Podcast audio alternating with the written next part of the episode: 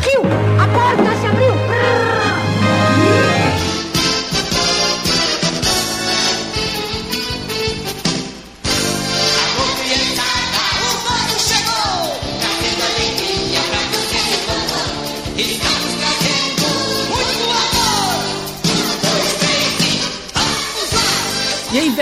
e velhas, eu sou o Caio Hansen, você está ouvindo o TV de Tubo, podcast sobre TV das antigas que faz parte da revista Jogo Velho. E aqui comigo no sofá, Olá, aqui é a Sora. E eu sou o Eide Tasaka, o velho.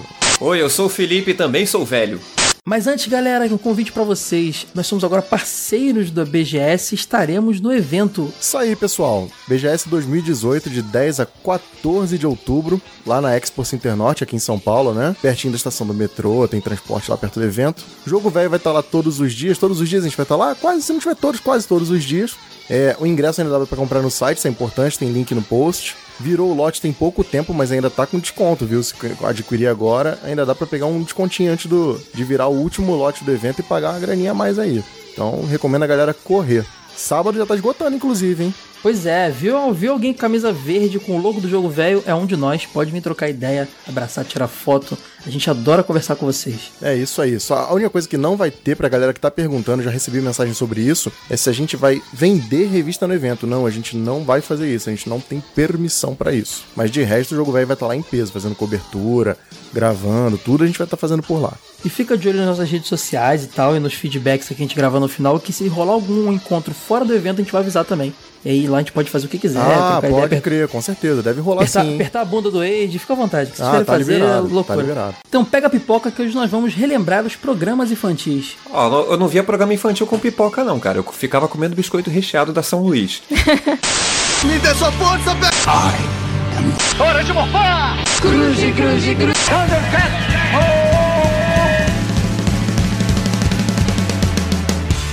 TV de Tubo Podcast.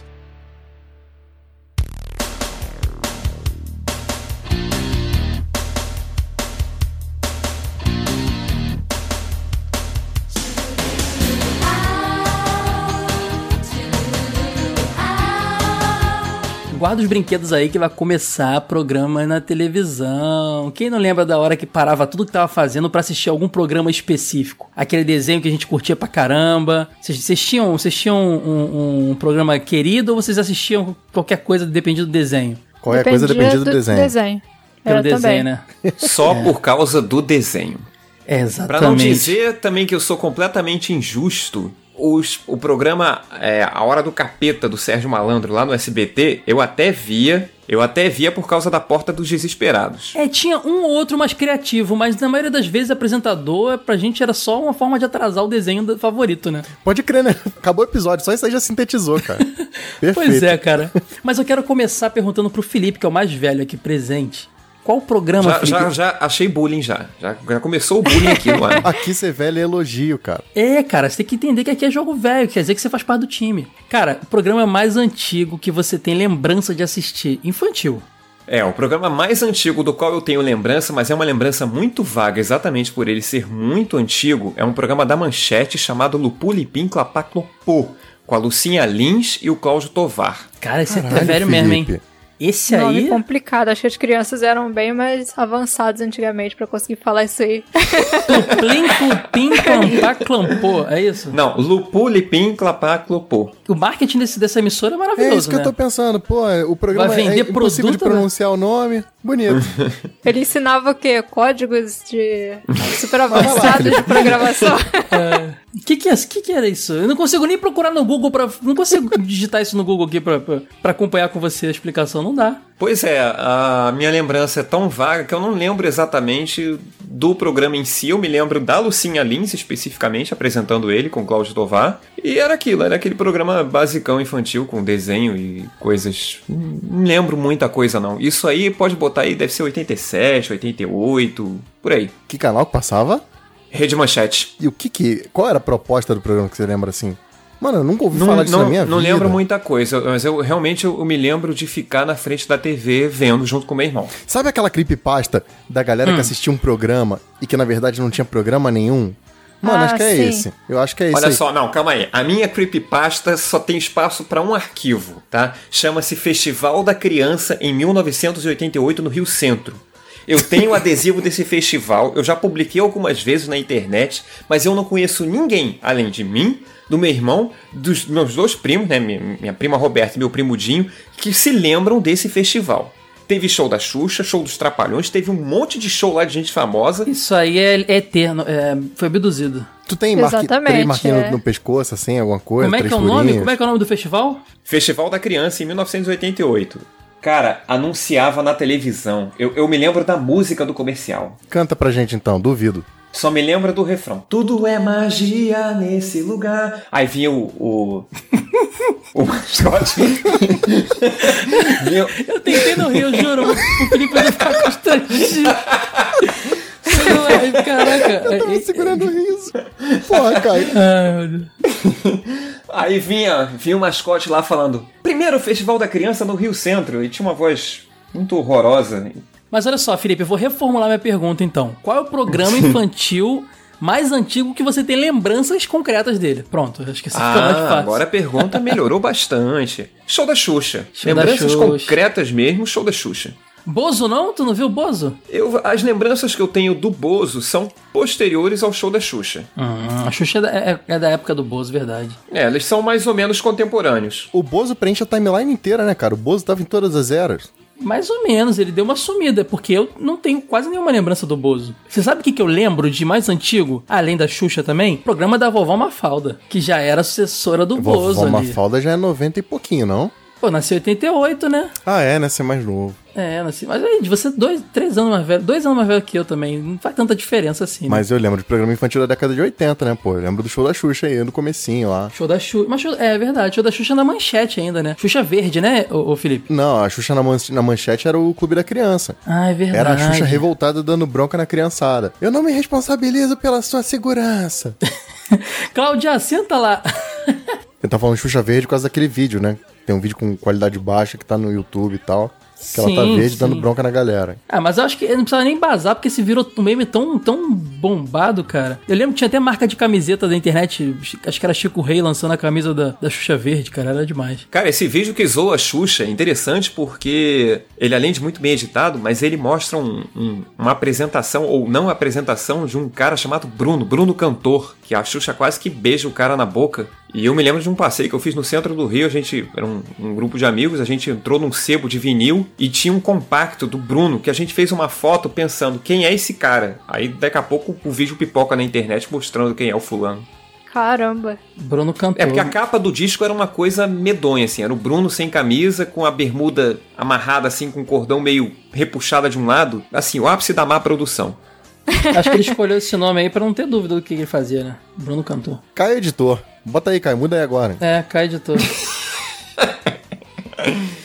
A Xuxa iniciou essa cultura das apresentadoras hipersexualizadas, maioria loura na TV? Ou teve alguém antes dela? É, isso é uma excelente pergunta. Teve a Lucinha É. Lins no Lupuli Eu- Pipo, Não, mas eu, eu acho Não, que a Xuxa não. iniciou, cara. A Xuxa iniciou. Se ela não iniciou, ela pelo menos popularizou esse negócio. Mas foi o primeiro grande boom de- da, da parada. Porque o que, que teve de cria da Xuxa? Teve a Angélica, teve a Paty Mariane. Beijo, Mariane. Jaqueline Petkovic, Eliana.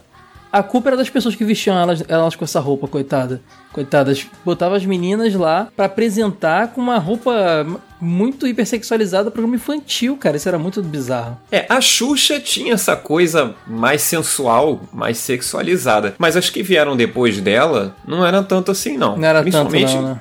Principalmente a Angélica. A Angélica, quando começou no Clube da Criança, era, Era criança mesmo. é, menininha de parque, pô. Fala sério. Eu sei que a Mara Maravilha cantava a música do Índio Curumim. Índio Curumim. A gente falou aqui em off antes do programa começar que essa música era um festival de paródia nas escolas, né? Porque só o primeiro verso dela já rende bastante coisa. Quer dizer, eu sou uma índia, sou filha da lua, sou filha do sol. A maldade tá na cabeça de cada um. O que, que você pensou aí, amigo ouvinte? É. Eu não entendi, acho que eu sou inocente. Qual, qual o problema É? desse trecho? Porra, Caio. Sério? Filha da lua e. Fi... Ah, tá. Piada com, com, com a fonema, entendi. Faz sentido, faz sentido. Cara, mas é- é- era muito doido, porque a gente tinha as essas apresentadoras, a gente tinha o Bozo como palhaço, a gente tinha o Sérgio Malandro, que eu não sei de onde ele surgiu. Quem pegou esse cara e falou: vem cá apresentar um programa infantil? Cara, é muita loucura. E ele era. Tio Silvio Santos, cara. Cara, Tio, o, o onde- Sérgio Malandro, antes de apresentar A Hora do Capeta no SBT, Olha o era, nome do era programa, cara. O passado é maravilhoso, né? Tem uma mulher nua no canal e tem o capeta no outro. Pois é, ele era jurado do show de calouros do Silvio Santos. Você encontra vários vídeos dele lá fazendo pergunta pra Ah! Faustão, Clodovil. A vida dele como jurado veio antes do que a vida dele como apresentador infantil. Exato, depois é que ele virou Ah. apresentador infantil.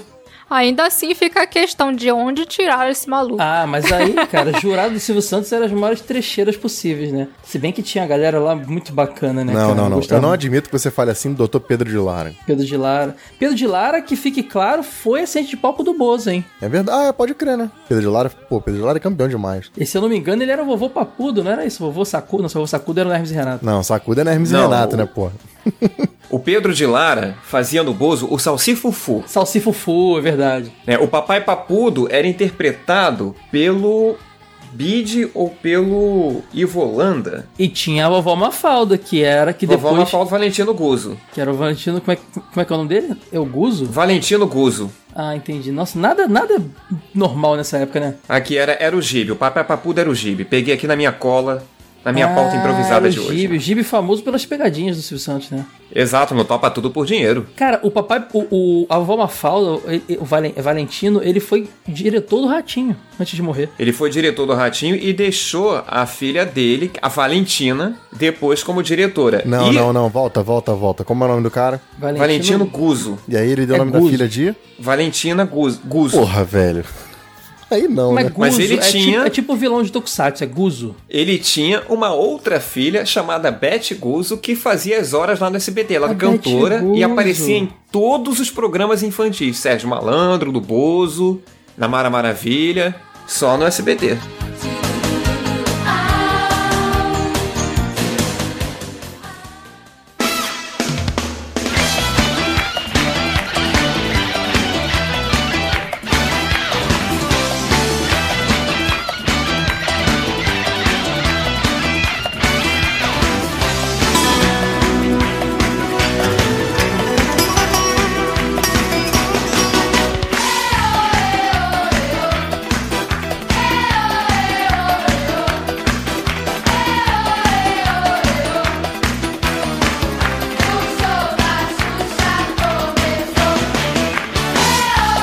Mas o Bozo fazia o quê? Dava um tapinha antes de gravar? Com certeza. Você, cara, na boa, vocês já viram um vídeo do Bozo? Ou lembram? Ele tava sempre muito Não, sim, doidão. mas eu só achava que ele era loucão, tá ligado? Hum, é, cara, mas dá pra, não dá pra ser é que loucão de não dá pra ser loucão daquele jeito, né?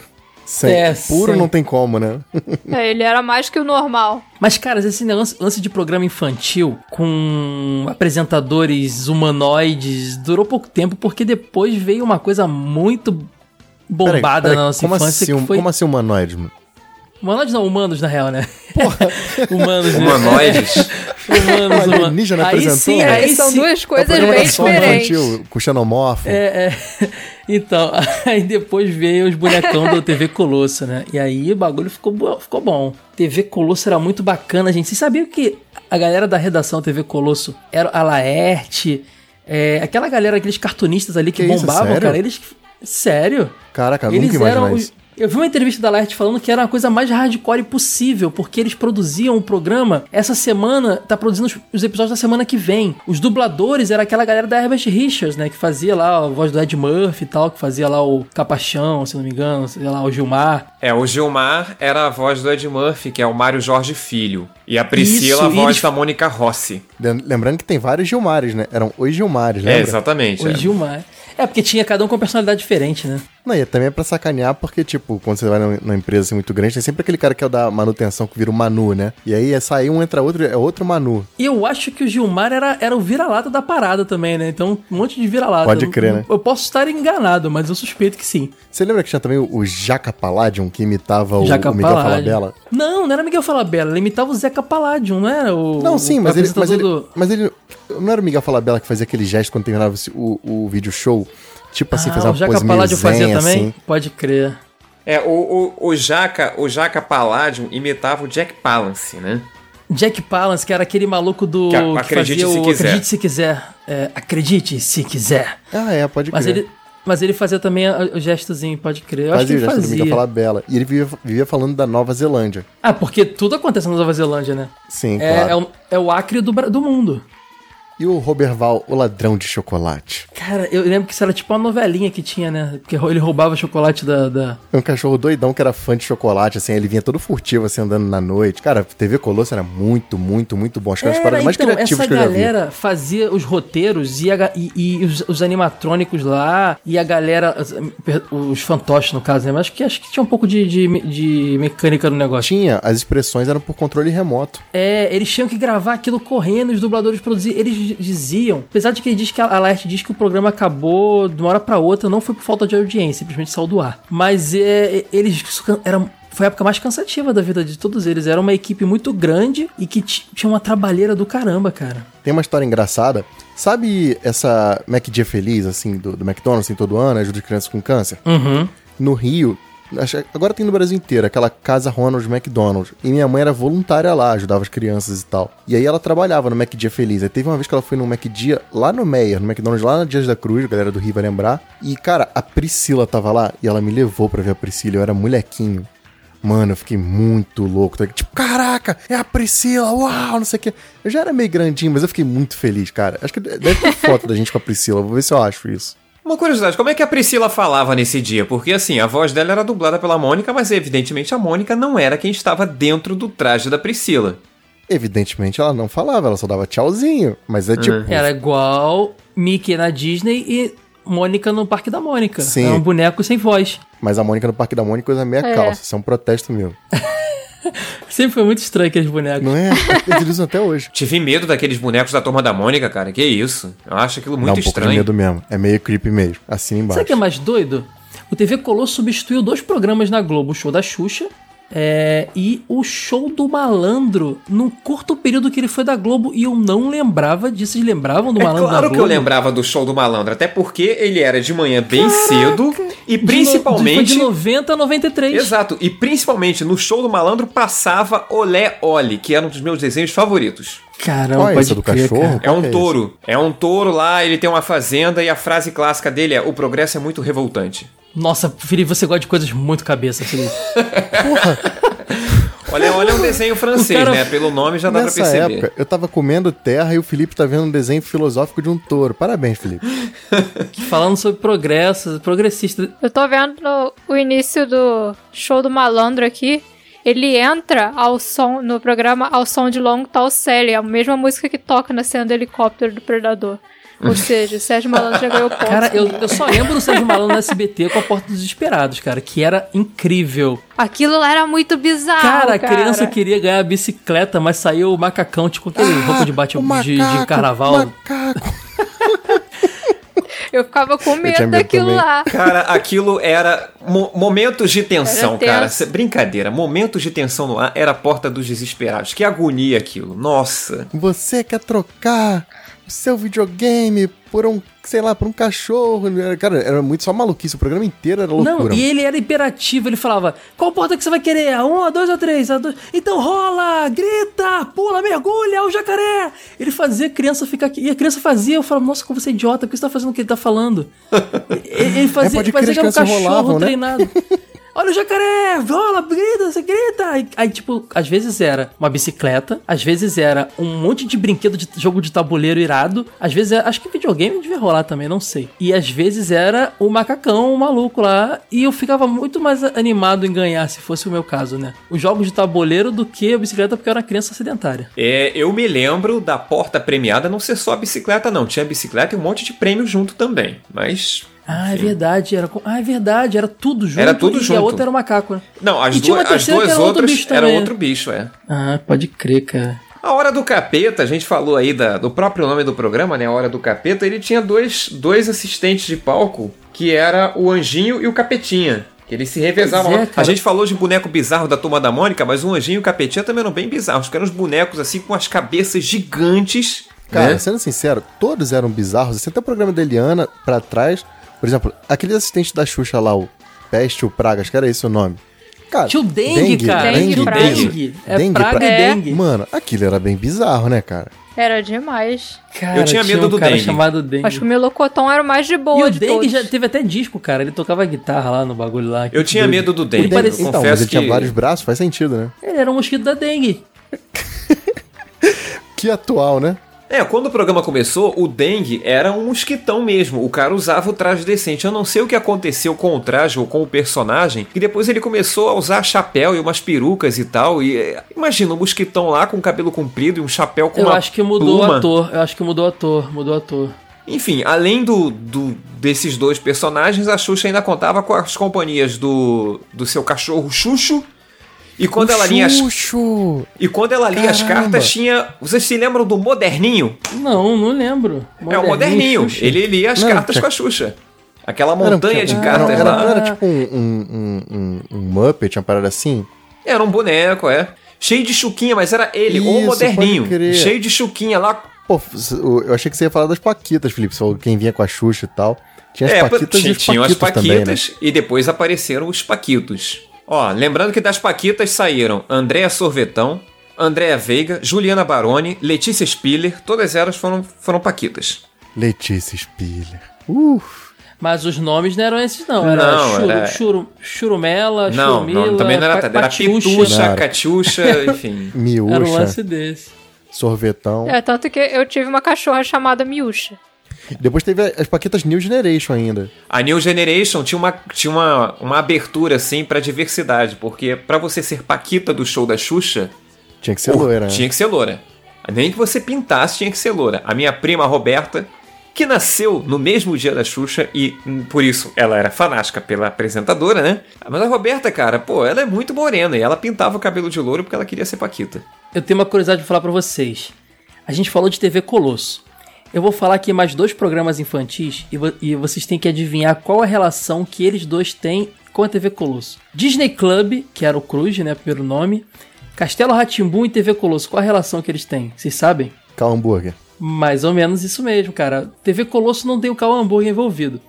Mas o, o, o era feito pelo, pelo Cal Hamburger, que é um cara aí genial na produção de conteúdo infantil, trabalhou muitos anos na TV Cultura e depois foi para SBT fazer o Disney Club, né? Só que tem uma curiosidade. É, existia um bloco de desenhos é, na Disney norte-americana, no Disney Channel, que é, um- que é muito mais antigo fora Ah, do Brasil sei. do que aqui Beleza.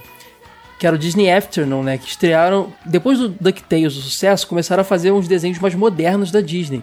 Veio aquele Esquadrilha Parafuso, que era o, o Tailspin, o Tic-Tac com os Defensores da Lei, uh, do Pateta e afins. E mais pra frente, é, Hércules, é, Pequena Sereia, Aladdin e tal, Timão e Pumba. Esses desenhos já passavam no bloco chamado Disney Afternoon. Tem até aquele, aquela coletânea Disney Afternoon, que saiu há pouco tempo aí. É, não teve uma parada dessa com joguinhos DuckTales e tal, que eram joguinhos de ali. Esse bloco, quando foi exportado pro resto do mundo, Europa e tal, ele foi exportado num formato chamado Disney Club. E olha que curioso, pouca gente lembra disso. Não sei se o Felipe vai lembrar. Esse Disney Club, quando veio pro Brasil, cada país apresentava da sua forma. Às vezes só botava os desenhos, às vezes botava algum apresentador, alguma coisa assim. Eu já sei onde você vai chegar. Quando chegou no Brasil, não foi a SBT que comprou o Disney Club primeiro. A Globo comprou o Disney Club primeiro. Tanto é que você, imag- você vê, DuckTales passou lá também. O Esquadrilha Parafuso passou primeiro lá. Só que primeiro, ele fo- acho que ele foi exibido nos sábados de manhã apenas o bloco de desenhos. E depois ele foi feito um, um, um Muppetzinho lá, um fantoche, pela mesma equipe do TV Colosso. E tinha um bloco dentro do TV Colosso apresentado por quem, Felipe? Zé Carioca. Zé Carioca. Vocês lembram do fantoche do Zé Carioca apresentando o Disney Club? Ah, lembro. Não lembro Não, claro disso, que não. não.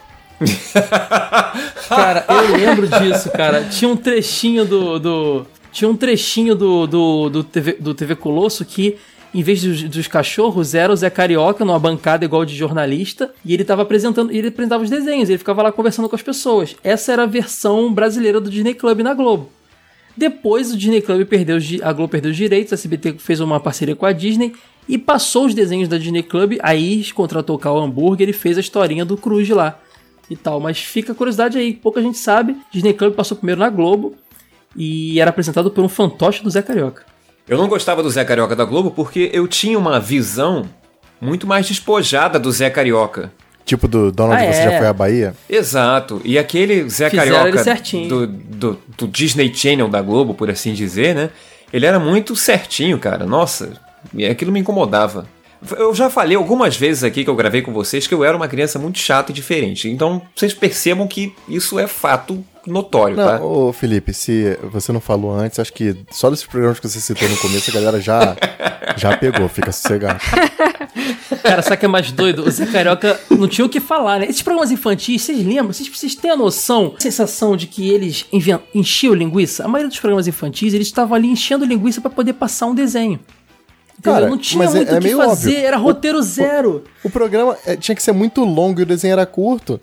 Tinha que ter linguiça demais ali. Eu mandei o link aí do Zé Carioca entrevistando o Leonardo Brício. Pra vocês verem, pra criança Quem ver é o Leonardo, Leonardo Brício. Brício? É um ator famoso na época, um galanzinho que não sei mais de onde está. Cadê Pra o vocês link? terem noção. Cara, uma das primeiras aparições do Leonardo Brício na televisão, só pra vocês terem uma ideia, ele fez a par, primeira fase lá da novela Renascer, né? Que era até com o Leonardo Vieira que fazia o Antônio Fagundes jovem. Não É, tô inclusive vendo é aí. isso que ele tá Depois- contando aqui pro, pro Zé Carioca, tá falando disso aí. É. Mas não deu muito certo não, cara. O período de- do, do Disney Club é, é, foi 96 que passou, acho que foi só nesse ano, se eu não me engano. Não sei se teve renovação nesse bloquinho do, do TV Colosso. E eu não sei, Felipe, se o Disney Club aos sábados foi antes ou depois, porque de- rolou também esses desenhos no bloquinho Disney Club aos sábados de manhã. Muito antes disso tudo aí, a Globo passava aos sábados um quadro chamado Disneylândia. Era perto da hora do almoço, inclusive. Passavam os desenhos do Mickey, do Pluto, do Pateta, Donald. Eu acho, que- eu acho que era esse mesmo, só que eles não usavam o nome, eu não sei, mas já tinha um pacotinho comprado. É. Mas eu lembro que passou tudo isso aí, cara. E é isso aí, cara. Fica a curiosidade aí que pouca gente lembra do Zé Carioca. Eu não lembrava, estudando uma vez para um episódio de, de, de Disney Club que eu fiz no, no- na época do Retro Geek. Eu dei de cara com o vídeo, eu falei. Aí, sabe quando você não lembra de uma coisa, aí você vê uma única imagem daquilo e tudo vem pra sua mente? Opa! E eu lembrei. Eu lembrei na hora do Zé Carioca. Fui eu agora que vendo o Leonardo Brício. É, agora uma curiosidade dessa história do programa Encher Linguiça, cara, isso é para as pessoas entenderem o seguinte: vamos ser francos. As coisas precisam ser vendidas. Desculpa, o mundo é assim. Tá? Então você tem lá o programa de TV, a, a Globo, o Não SBT. pede não- desculpa não, Felipe. A gente vende revista, mano. É isso aí mesmo. A Globo não está pensando em agradar as crianças, nem isso. Agora, o SBT, não, eles querem vender, cara. Eles querem dinheiro, cara. Ganhar dinheiro com o anunciante. Então eles A gente só queria que o desenho passasse direto, cara. Exato, eles compram os desenhos lá, tinha que vender a prova aquele é negócio. isso que eles tiraram os programas do ar, né? Não tem mais Exato, programa não tem mais isso. nada. Vocês lembram da Kira do Band Kids? A senhora deve lembrar também da Kira. Cara, tinha um enredo Lembro. sem vergonha dela lutando contra o mal, mas ela não saía do estúdiozinho 4x4, sabe? Era muito engraçado, cara, aquilo. Mas ela- eles conseguiam criar altas aventuras ali na, na- da, Como, da Kira. como- como era o nome daqueles amigos da Kira mesmo? Tinha um que tinha voz grossa, que eu não lembro. Tinha um que falava assim. Olha, é. Eu estou fora desse jogo aí, isso é muito novo pra mim. Pô, que isso, Felipe? Isso aí foi. Deve ter sido 90 e 99. pouco. 99, Foi cara. 99, eu já estava com foi. 16 anos. Aí lá vem o Age 2, eu tava já com carteira de, de- de trabalho, não, não, pô, já, trabalhando. já estava. já, di- já dirigia e tinha um filho. Daqui a pouco essa história. 90 99 eu tinha 13 anos, tava jogando Pokémon ainda. Agora, no estilo, no estilo Kira do Band Kids, sabe o que tinha também?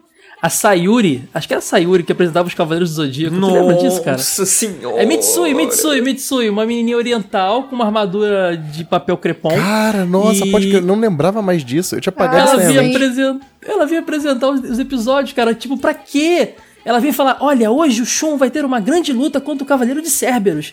Ele ficará entre a vida e a morte. Não, sem spoiler, só passa o desenho, pelo amor de Deus. Cara, não fazia Cara, sentido cara, nenhum. não, mas isso, naquela, cara. naquela época a gente não ligava pra spoiler, não, cara. O nome do episódio de Dragon Ball era Pesadelo de Transformação. Freeza tem o poder de um milhão. Cara, Freeza você morre. sabia que ia acontecer. É, pode que Freeza morre. O nome do episódio era esse, Freeza morre, caralho. Pode Vocês crer. lembram também da Debbie apresentando os desenhos da Hanna-Barbera na manchete? Era uma loirinha, né? Uma menininha muito novinha. É, ela tinha um programa. Lembro, nome- lembro o nome- sim. Era Deb, eu não lembro o nome do programa, mas ela apresentava os desenhos. Ela, cara, era Coelho Ricochete, Formiga Atômica. Que vontade de fazer episódio disso, só pra bombar, hein, cara. Ó, a é Deb uma foi a última fase do Clube da Criança na manchete, tá? Depois o programa até teve o nome dela propriamente dito.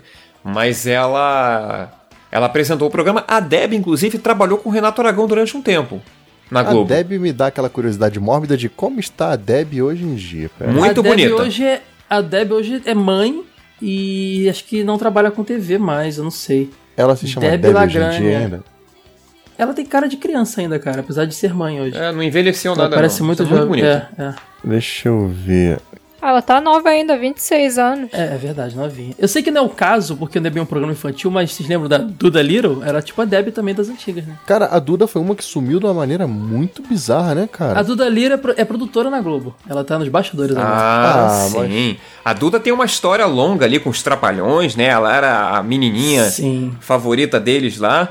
E, pô, depois ela foi pra Manchete apresentar o Duda Alegria. Ah, ela apresentou o programa também? Sim, Ah, era o Duda é Alegria. verdade. A Sora vai lembrar. Eu lembro da cena da Duda fazendo um sanduíche gigantesco no de cristal. É que você está falando das meninas do- que passaram pelos Trapalhões, eu lembrei também de uma que tinha que se chamava Tininha. Acho que ela ficou pouco Tininha? tempo, eu lembro né? da Tininha também. Tininha. Lembra daquela fase dos trapalhões na vila? Que o, o Didi fazia um mendigo? Ah, achei a Tininha, pode crer. O Didi fazia um mendigo, ele tinha uma, ele tinha uma menininha que morava com ele lá na casa de cachorro. Essa Sim, menininha era sim, Tininha. sim. Que aquilo ali era, era, uma, era uma releitura do O Garoto, do Charlie Chaplin, né? Chaves. Sim, é totalmente o garoto. Ah, não era do Chaves, não? Porque parece Chaves também. Não, Não, pô, é. do, do Charlie Era o, Chaplin. o Garoto do Chaplin. Era uma releitura do- dos Trapalhões em relação a essa história. Ó, vamos fazer aqui uma retrospectiva do Clube da Criança. 83 a 86, primeira fase com a Xuxa. É, só uma curiosidade, quando ela foi convidada, a segunda opção era a Monique Evans. Mas a Xuxa foi. Imagine você, a Monique Evans podia ser a Xuxa do nosso, de hoje em dia. Será que ela teria feito aquele programa sobre sexo na Band à noite? Acho que não, né? Na Rede TV, quer dizer. Ah, a segunda fase de 87 a 93 foi com a Angélica. Cara, esse- essa, esse- essa fase da Angélica tem um momento sensacional, porque o programa. Só uma coisa, Felipe, você falou que ela não era sexualizada, depois joga aí Angélica Clube da Criança que você vai mudar de opinião, mas tudo bem, vai lá. Enfim, é, o programa mudava de cenário muitas vezes. E teve uma fase que no início eu não gostei, mas depois eu achava a coisa mais sensacional do mundo que o programa era ambientado numa floresta. Eu acho que a gente tinha propósito diferente assistindo esse programa. Não é possível. Eu vi o desenho e o Felipe viu o cenário. Não, cara, mas é porque o, esse. Felipe, o Felipe curte, é, car- é quase carnavalesco, ele curte muito essa parada e é cosplayer. Eu entendo, né? Esse, É, esse. Felipe, acho é que isso é desde é onda criança, hein, Felipe? Não, olha só. É. Essa, esse lance da floresta era interessante porque era uma maneira que se tinha de usar plenamente o auditório em que o programa era realizado. Por quê? A floresta era o intuito de fazer uma grande gincana, eram duas equipes formadas por duas pessoas, geralmente era pai e filho, mãe e filha, uma coisa assim, né? Tipo um jogo de tabuleiro gigante, no próprio auditório do programa. Era absolutamente incrível. E aí eu me lembro de você você, as pessoas eram as peças, né? Elas iam andando nesse tabuleiro gigante. E eu lembro de determinada hora você pisava lá no, no número que era do chão e o chão quebrava e você caía dentro d'água, por exemplo. Né? Era uma gincana gigante, cara. Isso era muito legal mesmo. Por isso que eu achei interessante porque chamava a atenção para além dos desenhos. Mostrava que o auditório do programa tinha uma função além de servir de pano de fundo para a apresentadora. E vocês lembram das Angelicat? A, a Giovanna Tonelli era uma Angelicat. Que isso? Ela era. Caramba, não lembro disso Vocês não. não lembram das Angelicat? Lembro, lembro. Eu só lembro de voo de táxi. E da pintinha da perna. Pois é, cara, a Giovanna Antonelli começou sua vida sendo Angelicat da Angélica. Cara, isso quer dizer então que ela era mais, muito mais nova que a Angélica? Cara, acredito que sim, cara. Eu acho que sim. Eu não... Ela é mais nova que a Angélica. Ou então mesmo idade. Não, porque a Angélica era muito jovem. Ela era uma adolescente, uma pré-adolescente, uma adolescente. Então as duas eram provavelmente da mesma idade. Cara, porque a Angélica tem muito cara de novinha até hoje, mano. Acho que ela deve tem, tem cara de ser mais nova que eu. Pois é, mas ela está bem conservada. É verdade. É, sim, sim. Ó, o Clube da Criança teve a terceira fase de 93 e 94 com a Mila Christie. Mila Eu Cris. não lembro dessa fase. Eu lembro. acho, não sei. Eu lembro. A Mila Christie, a, a- a moça das sardinhas, né? Tinha várias Exato. sardinhas. Que depois viria a protagonizar Engraçadinha na Rede Globo. É verdade. Uma curiosidade: fora a Angélica e a Xuxa, mas da, da Mila Christie em diante, todas as apresentadoras praticamente posaram nuas na Playboy. E aí você vê, né?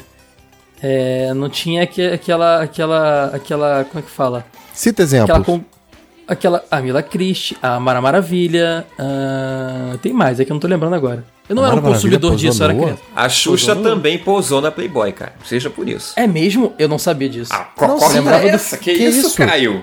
Pô, cara, essa aí Que eu. absurdo! Eu só lembrava do filme dela lá. Ai, Sora, só porque eu não lembro da Playboy, os caras estão me criticando aí, ó. Pior que da Xuxa, até eu, que sou mulher. Até a Sora me zoando. Ai, gente. Cara, a capa da Playboy, a Xuxa, e tinha os seguintes dizeres: o maior gol de Pelé.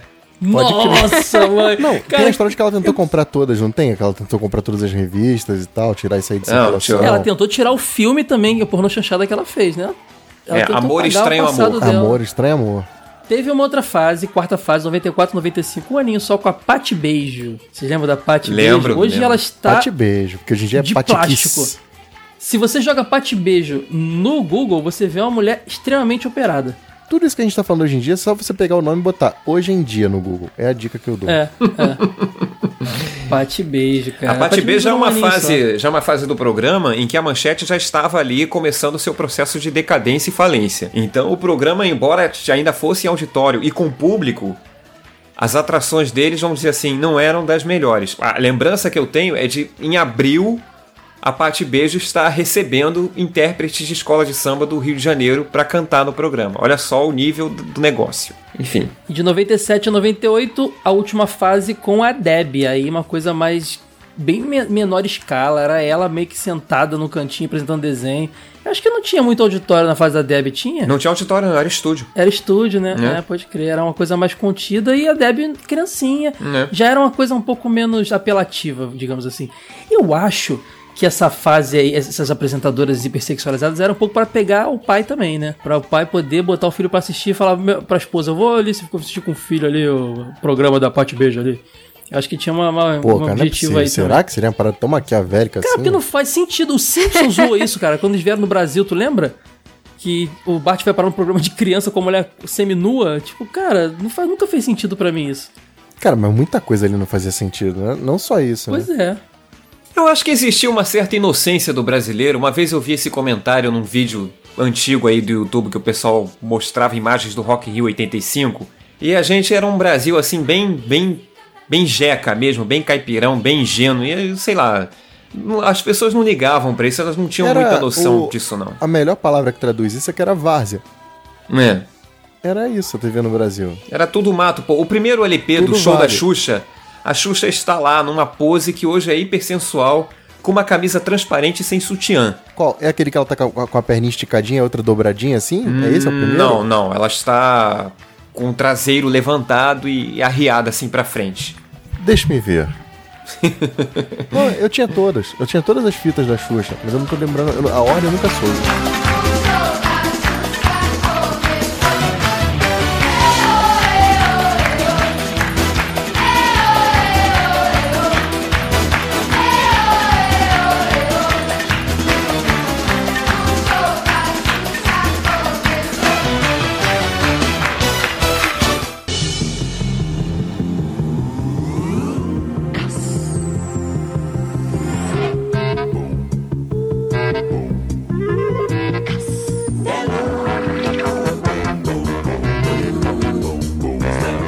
Nesse, nesse episódio uma pessoa que já foi processada pelo Bozo. Eu, essa pessoa que vos fala, O Bozo processou o Felipe, cara. Cara, você. Cara, isso, eu queria muito que fosse eu processado pelo Bozo, que cara. isso, cara? Cara, conta a história pra galera de quando você foi process- processado pelo Bozo. o ano era 1900 e 2009. Eu adoro falar isso. Acredito nisso. 1900 e 2009. Vejam vocês, não foi o Atim Espirro, foi o Bozo em pessoa. Vai lá. Ou melhor, a empresa. Eu estava começando no mundo cosplay e aí eu fiz um cosplay de Bozo. Me apresentei aqui no Rio, consegui é, vaga num concurso nacional lá em São Paulo. E um belo dia, um oficial de justiça toca a campainha lá de casa. Eu não estava, eu estava no trabalho. Ele foi na sua casa, sua É. justiça mesmo. Foi na minha casa. Entregou a carta para minha mãe. E a carta dizia que eu tinha 72 horas para comparecer no cartório com o endereço que era no centro do Rio. E eu Aí todo sua mãe, o que, que meu filho fez se vestiu de palhaço? Não. Minha mãe caiu em prantos. Ela não tinha a menor ideia do que eu tinha feito. Ninguém. Não, não, não havia aviso na carta. Só o aviso era compareça em até 72 horas. Deve ter pensado, matou alguém. tá, tá traficando drogas. É. No mínimo. Ela deu uma gargalhada quando descobriu o motivo real, né? Tipo de alívio, sabe? Nós ficamos mais chateados ainda porque a carta tinha uns dizeres muito irônicos, para não dizer outra coisa. que eram frases de impacto, frases de efeito do tipo, não se trata de qualquer palhaço, do palhaço Bozo, como se eu estivesse lucrando com aquilo. E na verdade, eu nunca lucrei nada fazendo cosplay de Bozo. Muito pelo contrário. Eu sempre, eu até gastei muito dinheiro para fazer boas apresentações e representar bem o palhaço no palco. Tá? Eu gosto muito das apresentações que eu fiz naquela época como cosplayer. Gosto de, gostei muito de ter andado nos eventos com o cosplay de Bozo, de separado pelas pessoas, ser fotografado. E hoje ficou um acordo fora dos tribunais que eu não posso divulgar esses vídeos ou essas fotos, publicar nada em lugar nenhum. Faz do bingo, então. Pensei em fazer do bingo. Mas aí do bingo, eu, eu queria na época falar com o diretor, contar essa história e aí pedir a, a autorização formal dele para fazer o cosplay do bingo. Tenho certeza que ele deixaria. Sim. Seria, seria o Rui BR vitorioso. Não, porque assim, depois que eu divulguei esse negócio assim na esfera cosplay, principalmente aqui do Rio de Janeiro, as pessoas, claro que todo mundo questionou. Imagina se o Jorge Lucas fosse se importar com isso. Cara, é uma babaquice. Muito pelo contrário, cara. O personagem, ele já tá meio que em decadência, assim, né? Só a gente Não. mais que lembra. Não, tudo bem, mas. No Brasil até pode ser, mas o Bozo ainda é uma marca muito lucrativa nos Teve uma Estados Unidos. animação do Ah, Bozo mas, mas, eu, recente. mas eu tô falando mais do Brasil mesmo, assim. Eu acho que, É. tipo, ajudaria a Ah, levantar mas, o personagem. mas é, ma- é, mas é marca, né, Ed? Marca Cara, mas é um que- cosplay, velho. Não é tipo Ah, aquele. sim. Entendeu? Não é um uso comercial. É um cosplay. Cosplay é uma parada muito. é- imagina que você vai entrar na, na Comic Con e vai processar todo mundo que tá vestido de personagem lá. Foi isso que É as loucura, pessoas né? alegaram. Se vocês lembrarem, o meu caso veio a reboque de outro caso. O Pânico tinha uma banda na época da Rede TV e que foi com eles pra Band chamada Banda Viva a Ah, Noite. Teve que tirar também a roupa do Bozo. Ficou um Exato. palhaço genérico. Quando eu fiz o cosplay, o vocalista da banda Viva a Noite já não estava mais usando o traje de Bozo no Pânico, tá? Então provavelmente ele passou, acredito que ele tenha passado pelo mesmo problema que eu passei. Pô, mas claramente são situações bem diferentes, né? É, no caso dele, ele estava num programa de TV, aí sim, recebendo por isso, né? Recebendo o cachê dele era dominical. veiculada num programa com cunho comercial. Exatamente. Aí até o caso dele eu até entendo. Agora o meu, enfim, águas passadas, acabou. Eu só lamento realmente de nunca mais ter podido usar esse cosplay. Usei esse cosplay três vezes. Na estreia Muito bom, dele, sinal. Ficou maravilhoso esse cosplay. lá em São Paulo, depois para esse torneio nacional e depois num evento menor, de menor porte aqui no Rio de Janeiro, em, em outubro do mesmo ano. Aí veio a carta e acabou. Acabou. Você ainda tem o cosplay?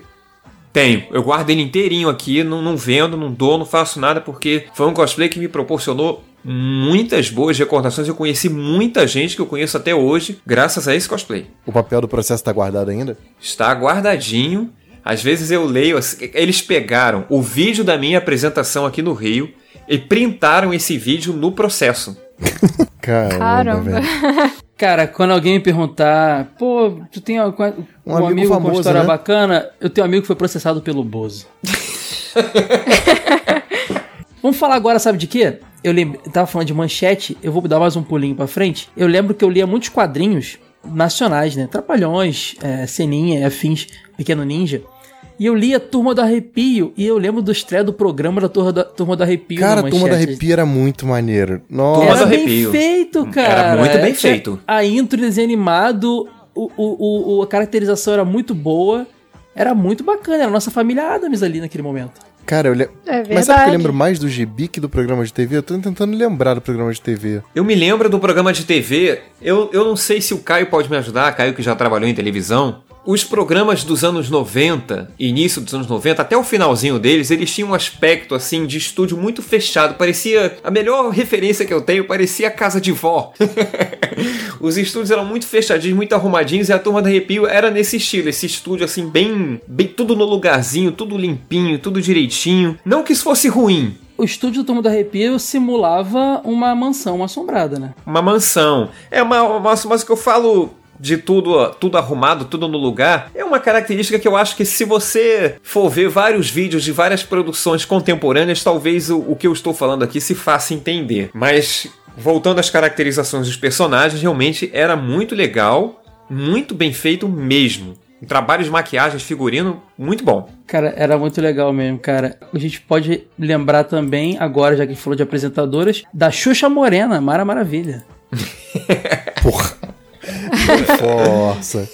Cara, a Mara Maravilha, eu lembro que ela era dentucinha, né, cara? Essa ela era dentucinha, eu não sei, mas que eu me lembro dos, das chamadas dela no SBT pro Show Maravilha, né? Que era a baianinha mais querida do Brasil, né? Aí o Show Maravilha. Pois é, e, e tinha uma, um- uma, uma animação da, da, na intro dela, assim, tipo um desenho animado, e ela era muito índia, né, no desenho animado. Só que ela não era daquele jeito de verdade, eles forçavam um pouco a barra ali pra ela ficar mais cara de, de, de índia. E ela vinha num carro voador igual do Sítio Carinhosos na abertura, isso era maravilhoso. Que esse carro voador, na abertura, né? Que acabava adentrando ao programa também, tinha um, tinha um trenzinho também, né? Era o carro de nuvem, tipo, É. formato de nuvem. E ela tinha lá no palco a companhia das Maravilhas, que eram as suas paquitas, né? Tinha os marotos, que eram os rapazes, né? Os paquitos, tomando a Xuxa aí É, como mesma, mesma referência. fórmula, né? É. Mesma fórmula. Mesma Aí fórmula. tinha as borboletas e uns personagens lá, tipo Chocrível, Super Banana. A... Calma aí, o Chocrível nasceu aí? O Chocrível nasceu aí? Era, Porque era eu da... lembro do famoso vídeo do menininho lá sendo entrevistado pelo Marcelo Tais, ele fala Chocrível. Eu adoro essa, essa gíria. É, o, Porque Cho- o Chocrível já era uma gíria. Só tinha um personagem lá da Mara. Tinha o maquinista também. Entendi. Tira-gosto, enfim. Diabos, é chocrível. Chocrível é É maravilhoso. uma mistura de chocante com incrível. Chocrível. Exatamente. Eu achei que eu tava manjando pra pauta. eu não sei de porra. Cara. Mara Maravilha que apresentou muitos desenhos bacanas aí, ó. Silverhawks passou lá. Pode crer, Cowboy de É. Mesa, teve uma porrada de desenho bom. A lista de desenhos Johnny da Quest, Cavalo, Cavalo de Fogo, Seis. Bob, muita coisa Bob bacana. passou lá também. Eu vi a Mara pra poder ver Muppet Babies. É, Muppet Muppet Babies, pode crer. E só. Pô, só? Tu botava Muppet Babies, acabou, tu mudava de canal? Acabou, Felipe. ele des- desligava a TV só no dia seguinte, ia pra rua. Se não- se eu não me engano, o Pica-Pau também passava na Mara. Porque a Mara teve uma fase que era no Passava. final da tarde, né? Ela encerrava a programação infantil do SBT. Aí depois entrava aqui agora. Passava punk, cara, levada breca, era demais. Cara, imagina o choque de realidade da criança que não mudava de canal depois da Mara e via aqui agora. Tananana, tananana. Cara, essa música me dá muito medo, cara. Só aquele cara falando Gil já Gomes. Gil Gomes. Gil Gomes, Aqui é. agora era assustador, cara. E o Aqui Agora a gente não sofreu só por causa da Mara, não. Aqui Agora, se eu não me engano, também era o programa anterior ou posterior ao Disney Club, cara. Então era um problema, né? já mais pra frente um pouco. A gente, eu tava lá felizão vendo o Disney Club e tinha que ver em algum momento Aqui Agora. Era um problema. Sabe um isso. outro que eu tinha medo, eu chorava quando via a abertura? Eu chorava, assim, Hum. de verdade. Emergência 911. Passava mais ou menos no mesmo horário ali do, do, do Aqui e Agora. Cara, eu, eu acho que o Emergência 91 era coisa de final de semana. Não, eu lembro dele durante a semana, mas eu lembro que eu vi aquela, só aquela abertura, aquele trã, trã. Eu chorava quando via a abertura. Eu acho que a gente tem que fazer um episódio de coisas que davam medo na gente, na TV. Opa, opa, está anotado, está anotado. Linha direta. Você decide, me dava coisas. medo. Você decide. O plantão da Globo, eu quero fazer. Ouvintes, quero fazer um episódio apenas do plantão da Globo. Só relembrando os, os plantões mais marcantes da Globo. Aliás, falando com os ouvintes também, já que eles vão deixar nos comentários, eu, eu estou preparando uma pauta de infomerciais, tá? Infomerciais é 1406, TV Map e afins. Por favor, Facas manife- Guinso, facas Guinso, Exatamente. hum. Por favor, manifestem seu interesse nisso aí. Por favor, pessoal, aprova esse tema aí. Esse, pô, esse vai brilhar, hein? Man- maneiro. E eu- eu- a gente pode fazer um anúncio vendendo a revista. Porra, aí, aí, Ed, gostei, cara. Para de pensar em dinheiro um momento, Ade. Vamos pensar Não, na mas, arte. mas olha só, mas olha só, é sério, Caio. Faz um anúncio vendendo a revista, grava direitinho assim, tipo, tipo 1406 mesmo. Chama o Bergs pra fazer, tá ligado? Eu tô topando tudo. Como era o nome daquele aparelho de surdez, o, o? Sonic 2000. Nossa, eu pude ouvir a agulha cair do outro lado da sala. Pode crer.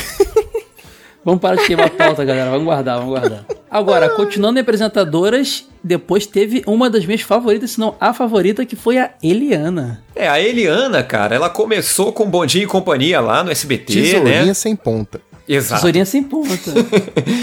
de, de, de artesanato, tinha que falar. Era ela Tesourinha e o, sem e o ponta. Flitz. Não, ela teve muito, muitos ajudantes, cara. Muitos ajudantes. Ah, teve o Flitz, o Melocoton, teve a bizuca, que é uma palavra maluca. Teve a reciclé, que era um bicho quadrado, feio pra burra, assim, palavra de Que reciclagem. era feito de, de material reciclável, né? Tinha um computador, lembra? Então, era o Flitz. Era o Foi Flitz, primeirão. Isso, ah, tá. Foi a única época que eu gostei do Bom Dia e Companhia, foi a época da Eliana. Cara, o, o, o Melocoton, ele começou como um fantoche, um Muppet, e depois ele teve. Ele, digi- ele digivolveu, tipo, ele virou um bicho gigante e assustador, cara. Putz, grilo. Virou o Mega Melocoton. Pois é, ó, só lembrando aqui, com detalhes, ó, tinha o Flitz, o Melocoton, tinha aquela bizuca lá, que era aquela minhoca, e junto com a Reciclera, na mesma temporada, a Reciclera fez de material recicláveis e a bizuca era a minhoquinha, que ficava lá no, nas plantinhas dela. Tem mais zoeira, cara, que nego fala que a Eliana é mestra Pokémon por causa desse monte de bicho que ela recrutava Sim, pra ajudar ela. Tinha o Chiquinho, que era o... o Não, o Chiquinho Não, é já na fase Eliana Record. Não, mas, ele- É, aí é mas ele, Record. é, mas ele era o colega dela. O Chiquinho que também fazia o Ed Banana lá na, na da Exato. escola. Também lembra do É, eu ia comentar isso. Eu não gosto da Eliana da fase do Bom Dia e Companhia do SBT. Quando ela foi pra Record, ela passou a adotar uma linguagem. Eu não vou dizer mais adulta, porque evidentemente não era um programa para adulto, mas ela tinha um- uma, uma abordagem junto aos- às crianças e aos adolescentes que iam no programa dela, que ela tratava assim com muito respeito e, e era interessante. Respeito, eu só envia Pokémon, mano. Que respeito? Quem é respeito? Ela entrou aqui, numa rapaz? onda de golfinho, cara. Fez filme falando com golfinho. Ela ficou maluca. Não, ela foi no SeaWorld, gravou um programa gigante e ela fatiou isso em 300 partes diferentes, que tem mil vídeos no YouTube, tá ligado? Mas ela fez um filme Eliane e os Golfinhos, cara. Que ela conversa com o Tem, golfinho. tem. É verdade. tem sim. Que respeito, hein, Felipe? Não, cara.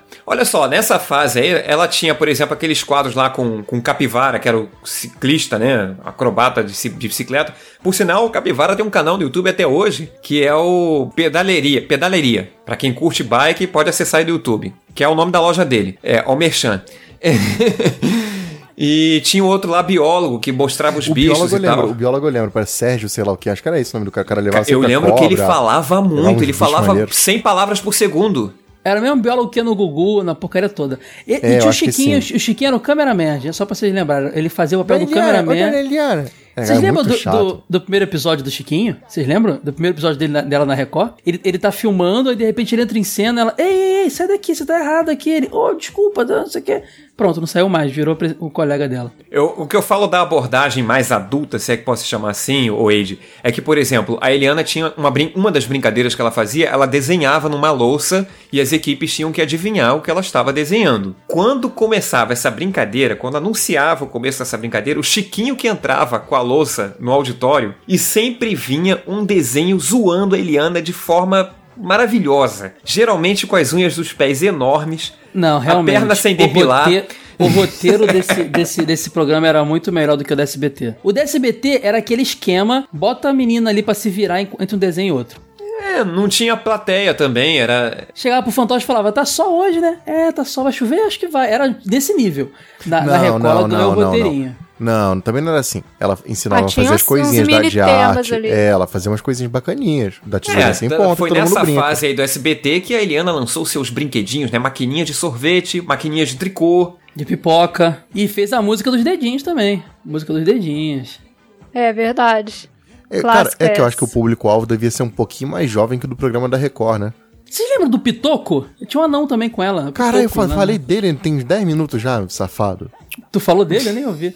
Falei. Mas ó, vocês vocês Tá lembram também do o Bebê Alegria, o Vovô Alegria e o Nhoque, que era o Melocotão 2.0. Então, era, o, esse vovô Alegria era um fantochezinho de bigode assim branco, né? Jaleco Sim, azul. o Bebê Alegria era igualzinho o Muppet Baby. O, aquele, o selvagem, sei lá.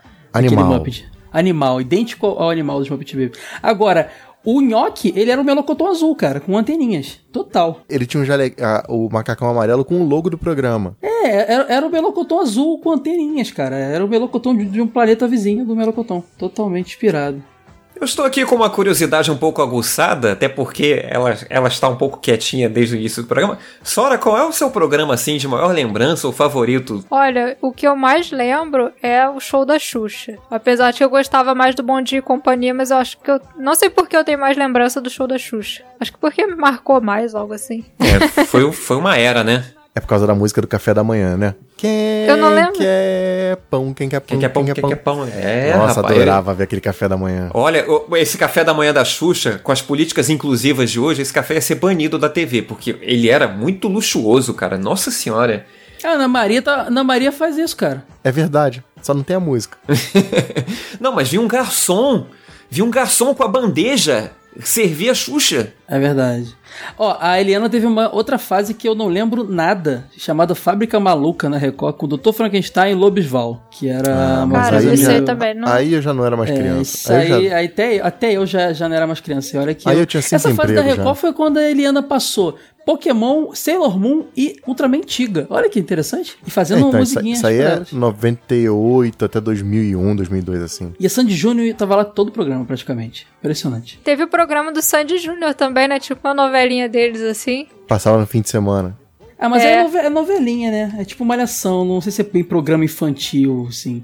Era meio teen na parada, né? Era uma série. Isso aí foi na É. época que a Globo estava tentando se modernizar e aí criou o programa de Sandy Júnior. Na verdade, criou uma série de novos programas e poucos foram pra frente. O, o programa da Sandy do Júnior foi pra frente. Existiu o Sandy Júnior Show na manchete, Também. em 97. Esse sim era programa de auditório. Pra criança. A vovó Mafalda chegou a apresentar a sessão desenho no SBT, que passava de manhã bem cedo. Sim, se- se- Sim, é verdade. Blocos de desenho, sessão desenho. É, Passou sábado animado também, sessão desenho. Que outros blocos é, de desenho animado, assim, que às vezes tinha, às vezes não, apresentador? TV Globinho, que o pessoal pensa que é só aquela fase final ali, mas TV um Globinho é velho gente. pra caramba. TV Globinho voltou quando veio a Angélica com o Bambu Luar. E aí a TV Globinho voltou naquele contexto ali, era tipo a emissorinha do, da, da, da historinha de Bambu Luar. Mas TV Globinho, Tinha Cavaleiros do Futuro, hein?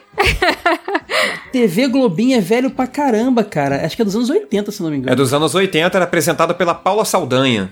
Exa Paula Saldanha, depois foi pra TV Cultura, eu trabalhei com ela, inclusive. É. O que é Cavaleiros do. Futuro, Sora? Era o que tinha na Tokusatsu história do brasileiro. Bambu Luar. É. Cara, era Tinha- muito ruim e muito bom ao mesmo tempo isso, cara. Eram os Power Rangers brasileiros que lutavam contra o Senhor do Mal. Eu só Eu lembro da Fada Bela. Eu achei que, que Eu era isso aí achava que eles parecidos com os, os Combo Rangers do Yabu, cara. A segundo visual ali dos Combo Rangers. O Fábio Abu vai processar a gente, velho. Vale lembrar que a Angélica, depois que acabou essa fase dela ali, é, é, é, como é que é? Angel Mix, né? Que era o programa dela na Globo. Isso, Isso, isso. Angel Mix. Ela começou com essas paradas aí de fazer uns programas temáticos. Eu acho que o primeiro foi o Castalentos com a Fada Bela, que era muito bom, cara. Era, Era novelinha Era mesmo. ótimo. Kids, cara. Com a era Ana muito bom. Furtado. Cara, muito legal, porque ela, ela, ela Era era, uma fada. Cara, era muito legal mesmo. Ela era uma fada que vem na Terra e ela cai numa emissora. Era uma, meio que uma sátira da própria Globo, assim, É, sabe? ela, ela tinha, era meio super-homem, assim. Ela tinha uma identidade civil e uma identidade de fada, né? E a emissora É. era meio falida. E eu gostava que ela tinha um ratinho que virava. Um cara que virava rato, que era um amigo dela, o Duende, né? Entrou aquele não sei o que Tourinho lá, que faleceu também depois. Teve vários. Era o, era o Rato Max, né? Nossa, era tão legal, cara. Tinha a tia Flora e a tia Fauna também. Fada Bela, tome cuidado. Agora, quando acabou o Caça-Talentos, o pessoal ficou um pouco triste. Aí veio o Flora Encantada, que não Aí não muito é. bem. Vocês lembram do Flora Encantada? Flora eu Encantada, cara, isso parece nome de produto da Natura. Alguma coisa, linha de produtos da Avon, Flora Encantada. Flora Realce Encan- sua beleza com produtos da Mata Atlântica. Flora Encantada. Felipe, você tá querendo vender revista comigo? Você tá bom nisso hoje. E o Flora Encantada, ele tinha, é, era um lance de muito ecológico, sabe? Era proteção ecológica e tal, não sei o quê. Bom, faz não sentido. emplacou, não emplacou, mas ó, no Flora Encantada surgiu a Turma da Garrafinha. Quem lembra a Turma da Garrafinha? Garrafinha. Garrafinha. É, cara, surgiu no Flora Encantada, se eu não me engano foi lá. E depois do Flora Encantada, veio a Angélica ficou de férias, o TV Globinho voltou das cinzas após os anos 80 lá, voltou naquele formato, umas crianças com uma... Uma, um- começando uma TV meio que quase um cruz, né? Meio clandestina, apresentando desenho. Tinha um menino gordinho, tinha não sei o que, sei o que lá. E depois, quando começou o Bambu Luar, meio que os dois programas se mesclaram, né? Começava da- dando TV Globinho e aí acabava o TV Globinho, começava o Bambu Luar, mas eles meio que eram no mesmo universo. O, eles, o- a, a emissora de TV da TV Globinho ficava em Bambu Luar, nesse mundo mágico lá. E aí eles interagiam, acabava o programa, começava lá as coisas lá em Bambu Luar, e como a senhora disse, tinha os Cavaleiros do Futuro. E Sora, lembra que tinha duas fases? Eles crescem, eles ficam mais velhos e mudam os atores e fica mais porradeiro o negócio, cara. Caramba, esse aí eu não vi, não. Só vi eles crianças só. Tu não viu eles adultos, mas não, é adultos, é ado- adolescente, pô, muda o elenco todo. Tu deve lembrar sim, cara. É, eu posso ter esquecido. Que eu lembro que tinha uma fase também que a Angélica fazia um vilão chamado Carniça Podre, lembra? O cara era meio bem punk assim. Caralho, não é possível. Eu fui, eu fui criança em outro país, velho. Porque eu não tô lembrando de nada disso Eu aí. fui mano. criança em outro planeta. Você já estava é, é, pagando imposto de renda nessa época.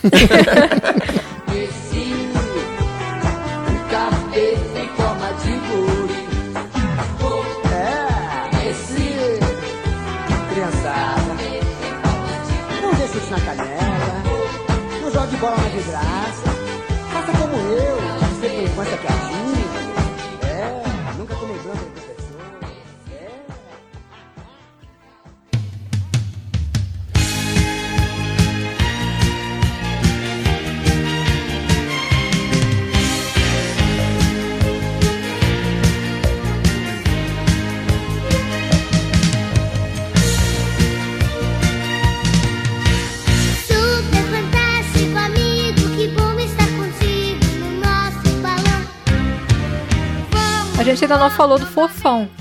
Fofão, cara. Cara, Fofão, eu lembro. O Fofão, ele é do Balão Mágico a princípio, né? E o Balão Mágico eu lembro nada porque acabou antes de eu nascer. Mas o, Fa- mas o, o Fofão continua tendo programa sozinho depois. E esse eu lembro bem e eu morria de medo do Fofão. Ele era sinistro Qual pra é o nome do caramba. Programa do fofão? era... Clube do Fofão, não era? Tudo era clube, cara, que saco. É tudo clube alguma coisa. Se f- você tem um programa, seria Clube do Caio.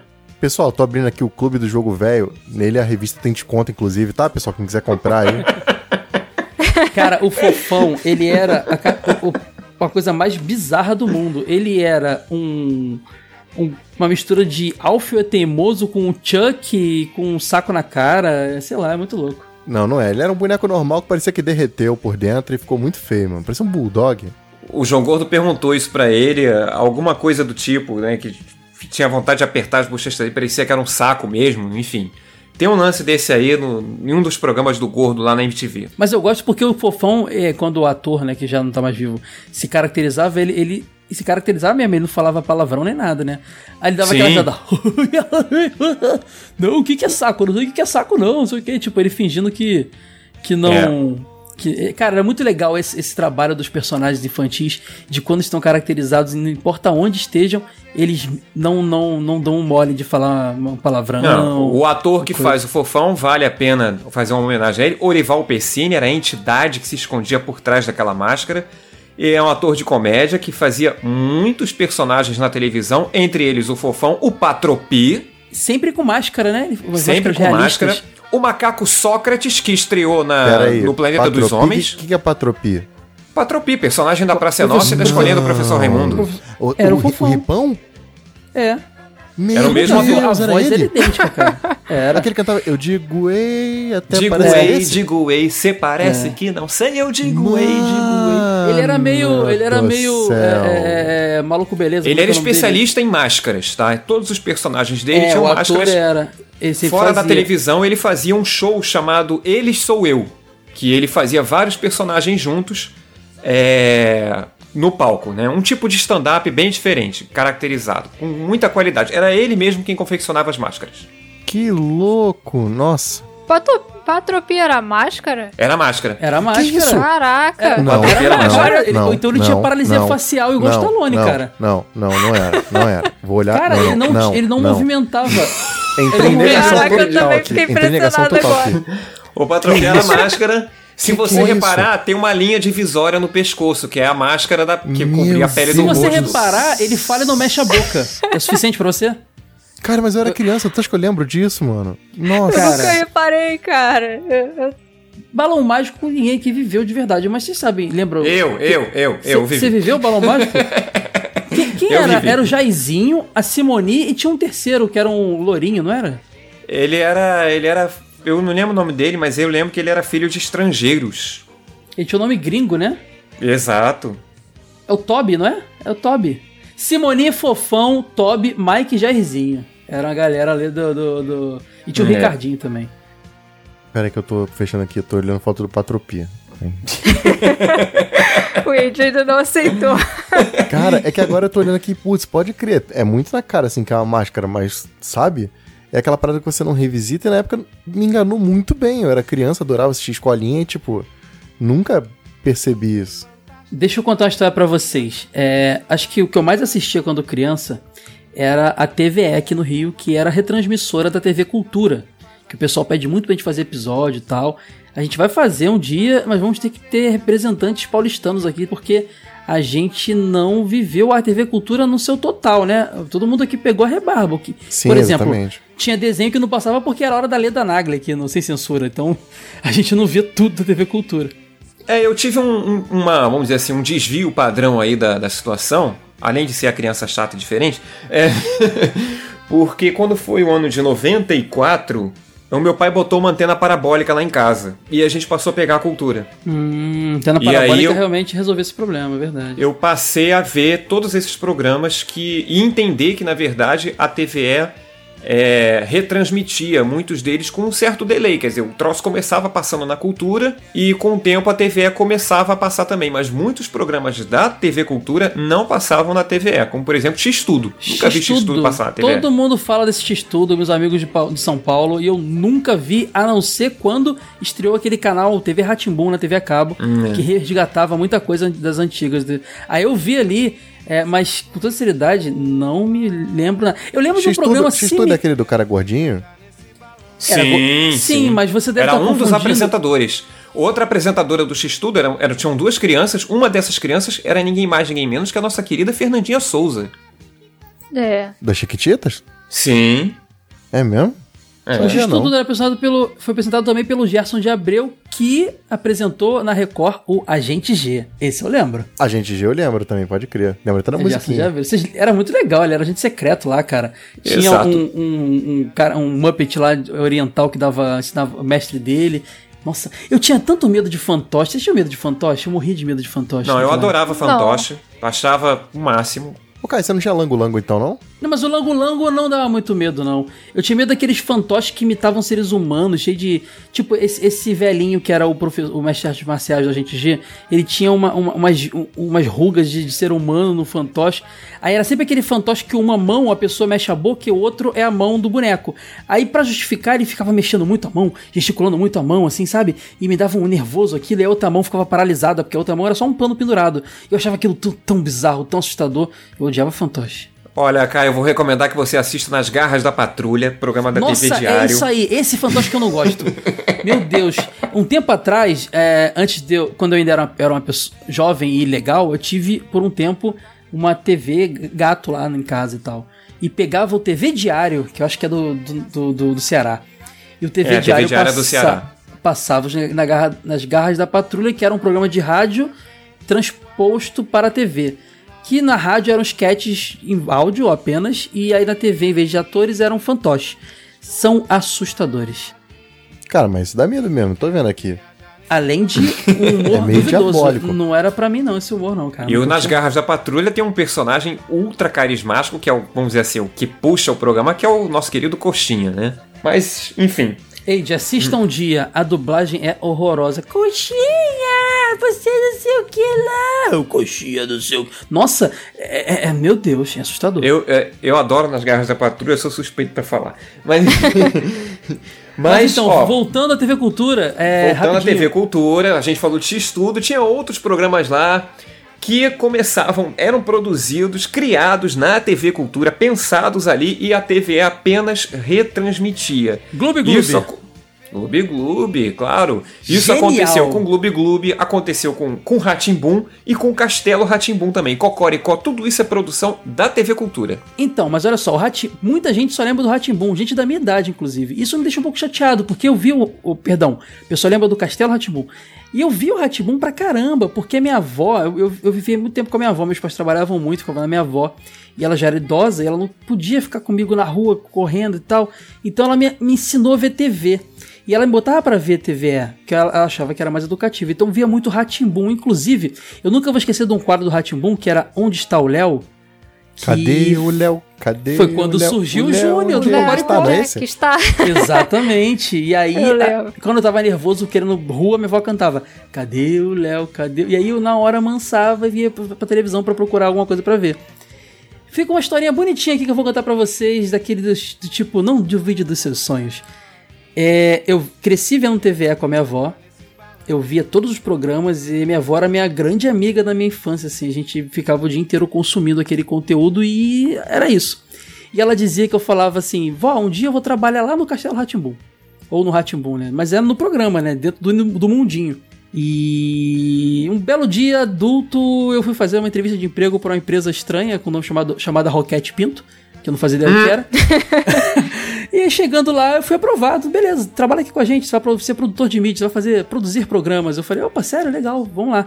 E essa Roquete Pinto era TV Brasil, ex-TVE, e eu trabalhei, infelizmente não com esses programas, mas eu meio que fazia grade, eu fazia os sites, o hot site dos programas e tal.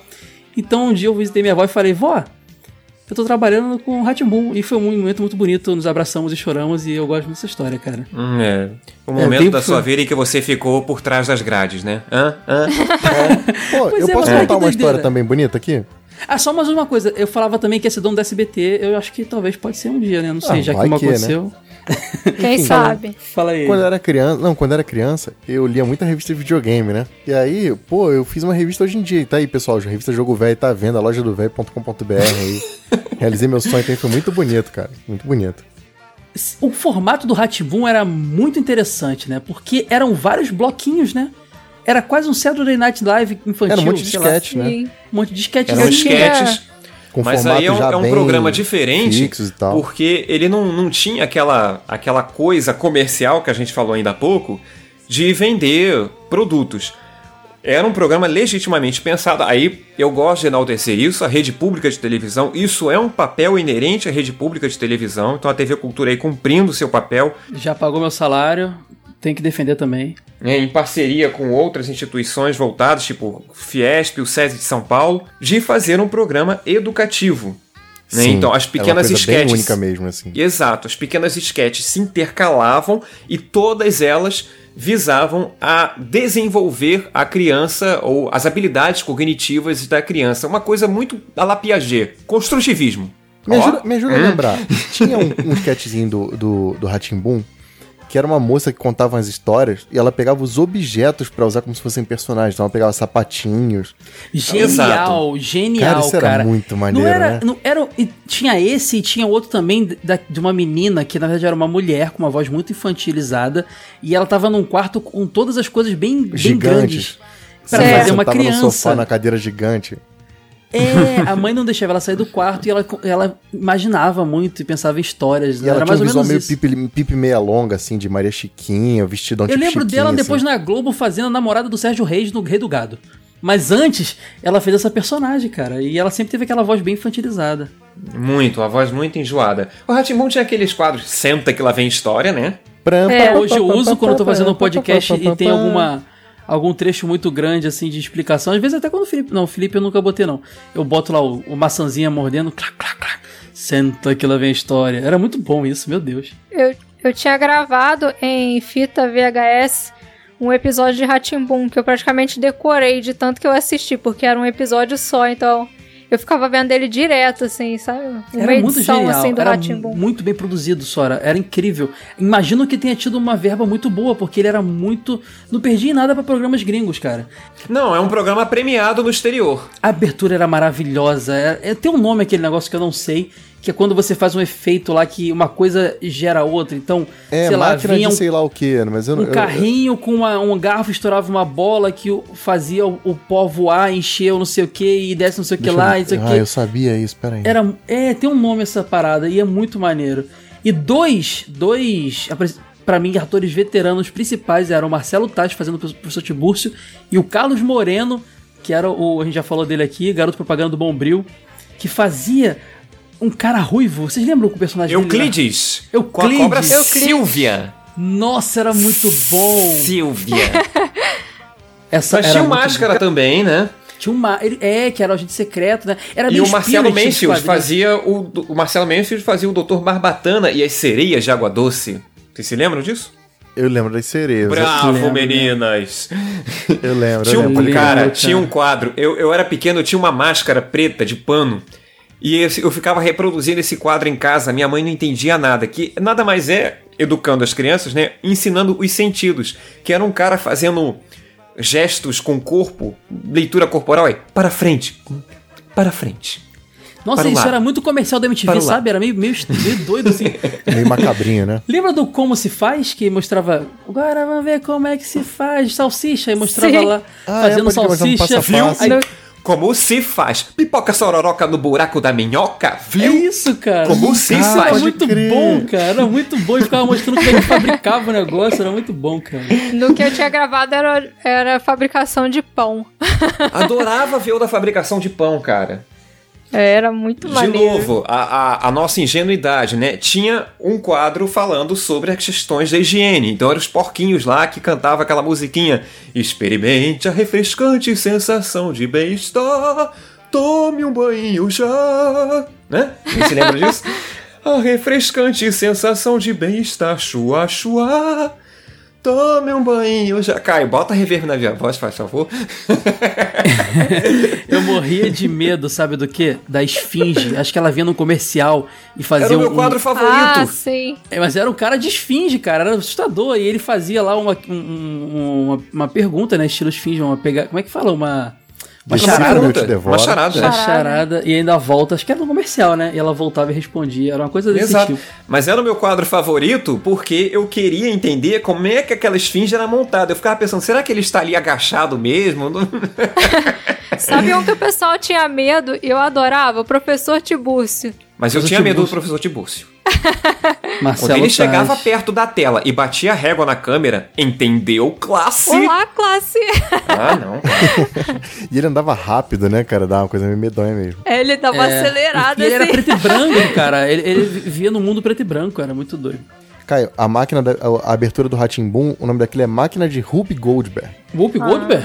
Da Não. a, a freira muito louca lá? A freira. Não, isso é Whoop, Eu só conheço o Goldberg, cara. mudança de hábito, não. É, não. pois é.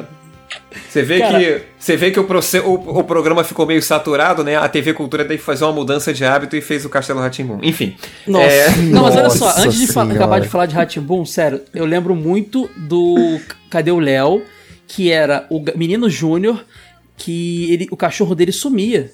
E ele saía de casa, ele entrava no vaso sanitário, né? E ele entrava num mundo mágico, ele ia pra uma ilha, ele vivia. Cara, era muito legal. Foi uma série em várias partes. Foi uma temporada do, do Ratimbum inteiro mostrando ele sempre atrás do cachorrinho Léo e cantava a música: Cadê o Léo? Cadê o Léo? O Léo, onde é que está? Eu morria de medo, obviamente. E esse Júlio depois ganhou um spin-off Cocoricó sem o Léo. O Léo morreu, né?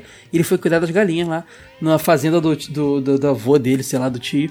No Ratimbun tinha também uns jornalistas, né? Tipo uns repórteres, assim. Eram, eles eram Eles faziam tipo fantoches. um, um telejornal. Ah, o, É. espe- o especial do Ratibum era rapidinho, era banho de aventura, foi o especial de Natal. Esse do, do Cadê o Léo? o Jornal do Ratimbum tinha a trilha sonora do De Volta para o Futuro. É do Alan Silvestre mesmo? Não, a- a- É. não, não era que ele compôs uma música, pegava a música do De Volta para o Futuro, né? Pegava, é, pegava Ah, a música do De. Volta para o Futuro. Futuro. Pegava a trilha mesmo. Mas o Ratimbum é, acabou. E surgiu, acho que só aproveitando. Ó, tinha uma lenda que Ratimbum era eu te amaldiçoo, mas era lenda. Pra o pessoal assustar lá. Tu não lembra disso, não, cara? Que Ratimbum significava eu te amaldiçoo? Mas era lenda. Não, não Eu acho que lembro, isso era não. coisa de, de filho de evangélico, cara, que a gente tinha essas É. paradas.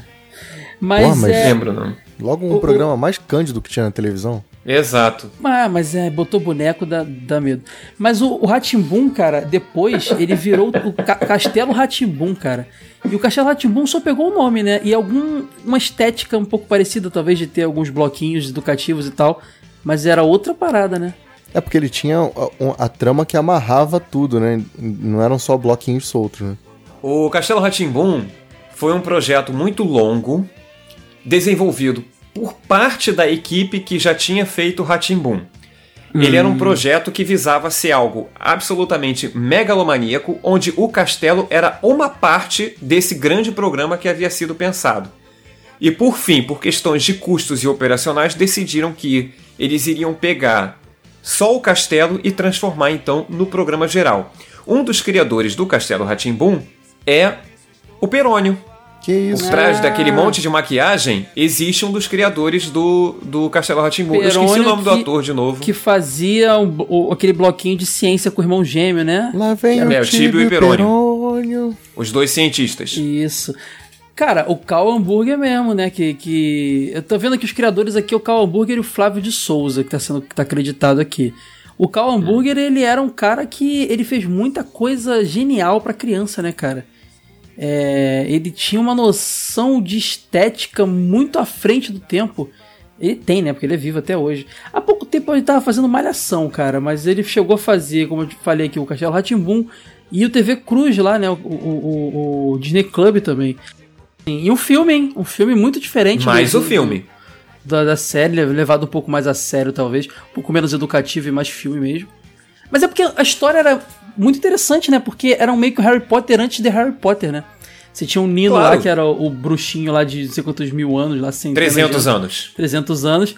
E os três amiguinhos, Zequinha, a Biba e o Pedro. E levando em conta que. Lembrando que o Pedro é o Luciano Amaral aí, que hoje é, é, uma, é uma referência game, jornalismo gamer e tudo mais. Uhum. Que também fez o Mundo da Lua, temos que falar já já dele. É, esse- esses três amigos vão parar no castelo e conhecem o Nino, que é o menino bruxinho e tudo mais, que era vivido pelo Cássio Scarpana, é isso o nome dele? Exato. Cassius Que- Carpan. Que, cara, genial também, muito TV Cultura e o cara é incrível.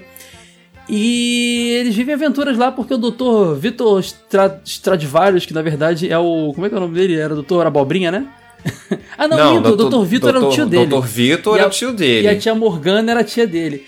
Cara, e era o Sérgio Mamberti aí, que é um cara envolvido com cultura pra caramba e tal. E a Rose Campos também, que é outra monstra aí da, da atuação. E que era a Morgana, cara. E quem era o nome do Dr. Abobrinha lá? Esqueci. Pompeu Pompilho Pomposo, uma coisa assim, né?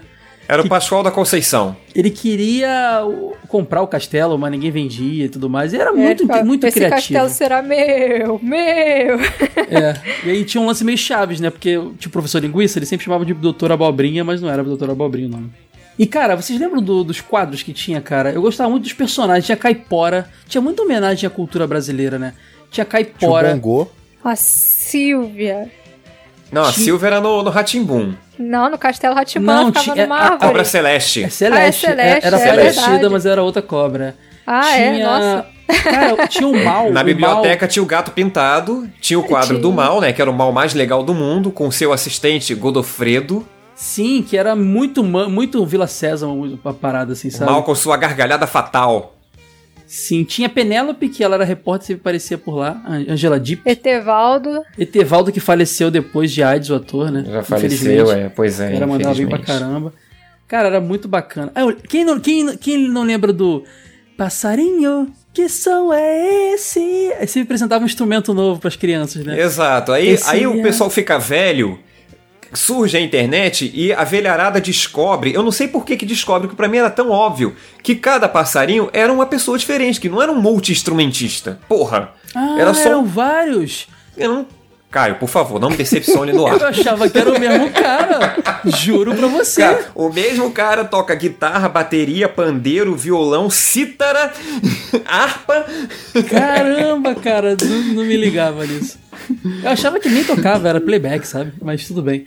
Não, tocava mesmo. A música de fundo era a mesma. Era, era o mesmo fundo melódico que é o fundo de introdução do castelo. É, tinha as fadas também, a, a Nana e a Lara, né? Sim. Que ficavam no lustre. Enquanto isso, no lustre do castelo. É verdade. Tinha também um bloco que depois ficou popular no comercial de shampoo, que era o ratinho do Tchau, tchau, sujeira, adeus, cheirinho de suor.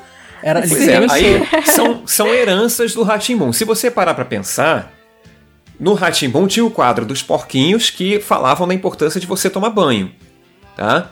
E no Castelo Ratimbum tinha o ratinho que falava da importância de você tomar banho também. Quer dizer, Tinha as o coisas professor Tibúrcio e o Marcelo Taz fez depois aquele cara do Porque sim não é resposta. O Telekid. Telekid, que ele veio com controle remoto, que eu era doido pra ter um controle remoto daquele cara.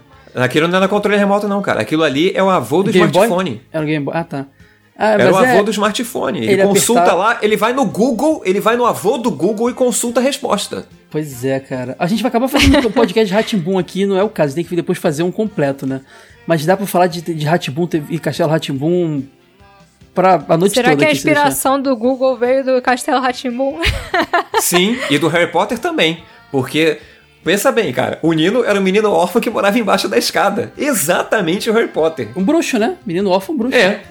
É, Exato, verdade. Exatamente. Ó, o... depois rolou o tal do Ilha Ratimbun, cheguei a ver.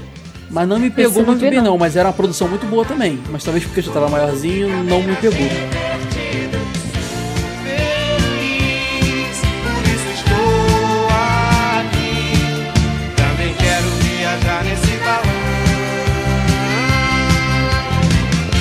feliz,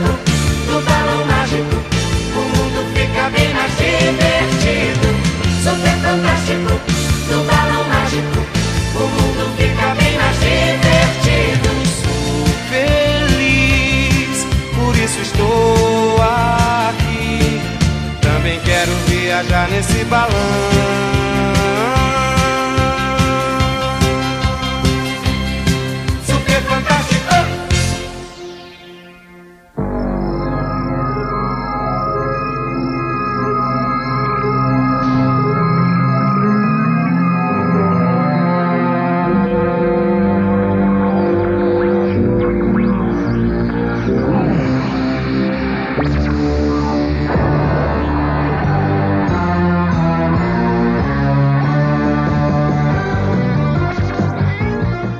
Do Gloob, cara. A tecnologia incrível de chroma key do Gloob.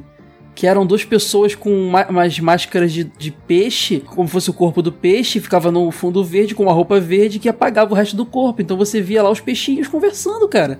E Ah, tipo, então nadando. era assim. Era assim, cara. Era genial. Era genial. Cara, Gloob É, não é Gloob. difícil encontrar na internet imagens do fora do ar, né? Que são os atores com as cabeças e o chroma key verde ao fundo. É muito É. legal. Pode. Caramba, eu não imaginava isso.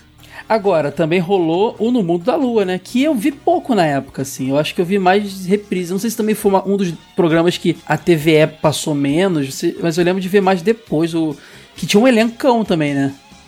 É, o Mundo da Lua é mais uma produção da TV Cultura que depois foi passada pela TVE. Mas, se eu não me engano, antes de passar na TVE, a Globo exibiu o Mundo da Lua nas manhãs dela. Não duvido. Rolava uma certa parceria TV Cultura com o Globo, né, cara? Eu acho que Sítio do Pica-Pau Amarelo, que a gente podia ter falado rapidinho também, passou na TV Cultura. ah, O antigo, né? Reprisado. Essa parceria, TVE, essa parceria da Globo, da Globo com a TV Cultura não é nova. Na verdade, o Vila Sésamo, quando veio pro Brasil, foi uma produção em parceria da Globo com a TV Cultura. É verdade, é verdade.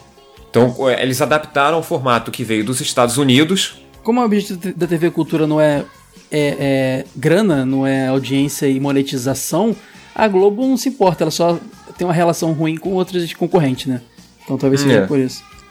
Só que a Globo meio que se importou lá com o Castelo, que mesmo sendo a TV Cultura, mesmo sendo uma audiência, vamos dizer assim, um pouco restrita, né? No caso, pra quem morava em São Paulo, pra quem tinha parabólica, Castelo Ratimbu roubava muito ponto, cara. Deu uma pisadinha ali na Globo, ela não gostou nada disso não. Não gostou, mas também não fez nada pra ficar igual, né? Então, Bambu Luar, cara, pô, sacanagem. Cara, olha só, é, o Mundo da Lua era muito interessante, que era o menino, que eu esqueci o nome dele agora, que era o Luciano Amaral, Lucas né? Silva e Lucas Silva. Silva e Silva, como é que eu vou esquecer isso? Desculpa, gente, perdão. O Lucas Silva e Silva, filho do Antônio Fagundes, um elenco sensacional também. Ele. Rogério, o pai dele. Ele tinha. Ele era meio mundo de Bob, né? Quando ele tava meio frustrado com alguma coisa que os pais não deixaram fazer e tal. Ele ia lá e pegava seu gravadorzinho que era muito bacana. Presente de seu avô, interpretado pelo grande Gianfrancesco Guarnieri. Exatamente. E aí ele lá falava, Lucas Silva Silva chamando, Lucas Silva Silva chamando. E ele fazia lá o mundo, a, a imaginação dele. Alô? Tomava co- Planeta conta. Terra chamando. Eu nunca vi Lucas Silva e Silva. Caramba, Sora, sério, tu nunca viu? Mas tu sabe quem é Sério, Luciano eu nunca Amaral, né? Sim, eu sei, ele até participava do Castelo Ratimbun também, mas. Sim, sim. Foi o primeiro sucesso dele, bem esse. novinho. E, e vem cá, o, o, o Muro da Lua era um retrato, claro, de uma família carioca ou paulistana? Eu fico na dúvida, paulistana. Mais né? paulistana. Não, é, que era muito paulistana. Ainda mais Nossa, esse Gian Francesco aí, ele era bem, ele bem italianão, né, falando lá e tal. É, a- a- aliás, os programas da cultura, eles tinham essa coisa de serem muito paulistanos. O que, na verdade, não era muito problema, até porque a criançada não liga muito pra isso. Mas, assim, eu lembro de, de sentir uma diferença, principalmente os quadros que eram externos, que pegavam imagens de criança na rua aleatoriamente pra fazer alguma entrevista, tipo o mal do Castelo Ratimbum que fazia trava-língua, né? e queria saber se a criançada ia conseguir fazer. Cara, se você parar pra pensar, as crianças apareciam muito em parque. E aqui no Rio, por mais distante que você more da praia, o seu fora de casa é na areia. Então eu sentia muito essa diferença. O Rio é muito mais solar do que São Paulo. Então as cores eram diferentes. Por quê? Porque Eles pegavam a criançada lá no Ibirapuera, pô. E aqui não, aqui vai pegar alguém ia pegar lá na Praia da Barra, em Copacabana, sei lá, é, é mais solar. Mas Entendi. detalhes de duas capitais, enfim, tem que pensar isso nacionalmente, né? Não só ne- nesses dois âmbitos. Tem uns programas que a gente não tem como falar mesmo, porque são programas que, putz, minha mãe muito mal viveu, tipo Capitão Asa, sabe? É, essas paradas assim é complicado a gente falar, né? Então, mas fica aí a, me- mencionando aí que eu acho que é um dos pais também dos programas infantis de desenho, Capitão Asa. Pra gente fechar, eu acho que a gente pode falar de um outro fenômeno, que foi o, o Disney Club, né, cara? O Cruz, que foi o Cal Hambúrguer na SBT, quando o Silvio Santos comprou lá o bloquinho de desenhos da Disney e viu outros países fazendo seus apresentadores. Alguns não, eh, não tinham, outros tinham. E aí eles criaram juntos essa historinha de uma. E esse era muito bacana, cara. Primeiro o horário, eles usavam isso como slogan, né? Que é, é 6 horas da tarde era hora de novela, mas eles faziam a sua TV pirata para poder transmitir desenho no horário que não tinha desenho para as crianças. Isso era genial. É, Sim. E eles fizeram lá na casa, lá no, no, no sótão da casa deles, essa TV com um guarda-chuvinha do Guelé lá de Mickey. Eles eram o Chiclé, o Macaco e o, e o Caju. E era muito bacana essa. Era, outra, era um pouco sem roteiro também, né? Teve um, um terceiro momento que eles mostravam a vila deles, uma novelinha, novos integrantes. Tinha os agentes da TV, que sempre eram mencionados, que eles tinham medo dos agentes da TV irem lá prender eles e tudo mais, mas era muito bacana. Era uma TV pirata, né? Era uma transmissão pirata que eles faziam. Se eles tinham essa simulação de ser tipo uma galera meio rebelde na televisão, assim, né? Era maneira É, a ideia do programa. E trouxeram várias, vários termos que a gente usou, tipo, é, Comitê Revolucionário Ultra Jovens, e aí Ultra Jovens, sabe? Os lances assim era muito bacana, cara. E passava desenhos da Disney, né? E num horário que a gente ainda tinha um, um resquício ali da manchete passando uma coisa ou outra, e novelas, outros canais na Globo, né? Então. Mas era muito bacana, cara. Tinha uma Pumba, Turma do Pateta, mais pra frente TV Quaquac, e, e depois coisa pra Marsupilame. caramba. Marsupilame, Marsupilame, passou é. muita coisa, cara. Aos poucos eles foram aumentando o bloco que tinha men- 20 minutos, meia hora, foi para uma hora. Depois perdeu um pouco o conceito, foi pra, começou a ser exibido aos sábados de manhã, aí estenderam pra uma vilinha com vários personagens dele- e tal. Antes dele chegar nessa fase meio falida, chegou até a entrar uma menina, né? A, a Malu. Entraram duas, a Malu, que era maluca, e a Pipoca também. Entrou A também. pipoca eu não conheci, só a Era uma Malu. mais É uma baixinha, palhacinha, pequenininha, é. assim, novinha. É. De- o macaco saiu, entrou essas duas, Aí né? entrou Depois o chegou a Rico, entrar que era o cowboy. Rico, que era o garotinho Ah. que veio do interior. Nitidamente ele veio lá de, de Pelotas, sei lá, uns negócios desse tipo assim, sabe? Ele era meio peão, filho de, de rico, gente rica que tinha gado e tal. E depois teve Porra, a Pelotas tem, vilazinha lá tem onde. gado? Eu não sei, eu falei Pelotas, eu não sei Não se falar Pelotas. tipo Barreiros, alguma coisa assim? Barre... é, Barretos, né? É, Barretos, É, Barretos, Barretos, Barretos. É, desculpa, desculpa. Eu confundi Pelotas, com... não. Eu descobri com Pelotas, Sul, não. eu confundi com Sul, desculpa. Barreto. Olha, olha só, Caio, o, o Luiz Gonzaga está se revirando no túmulo até hoje que você chamou Mandacaru de. Maracatu. Ma- Maracatu. Carandiru. Carandiru. Então, aí você vai e diz que o cara veio de Pelotas, que ele era. Porra, tá, tá- Gente, a graça é essa, né, gente? É a minha cabeça que não funciona muito bem, né? Ai, mas era muito bom, é muito bom. O Disney Club era genial. Perdeu um pouco depois a ideia de Disney Club. É, quando a Disney Channel chegou no Brasil, começou a ser produzido pelos dois, pela SBT e Disney Channel. E aí virou um programa semanal, passando aos sábados, e por, por isso que passou na Disney Channel também. E aí virou Disney Cruise pra juntar as duas ideias, né? Então ficou, foi, foi virando meio Frankenstein a parada. Mas inicialmente é, foi bem revolucionário mesmo, cara. Eu lembro que como. Sabe por que eu não vi muito. o Cruz? Porque você tinha filho pra sustentar já? Não, não, porque o Cruz passava no horário em que, por exemplo, eu estava vendo na TV Cultura o Bigman. O Bigman que só veio Não passar na TV aberta Bigman. Caramba, verdade. via Record. Fala... É, eu vi Bigman na Record, cara.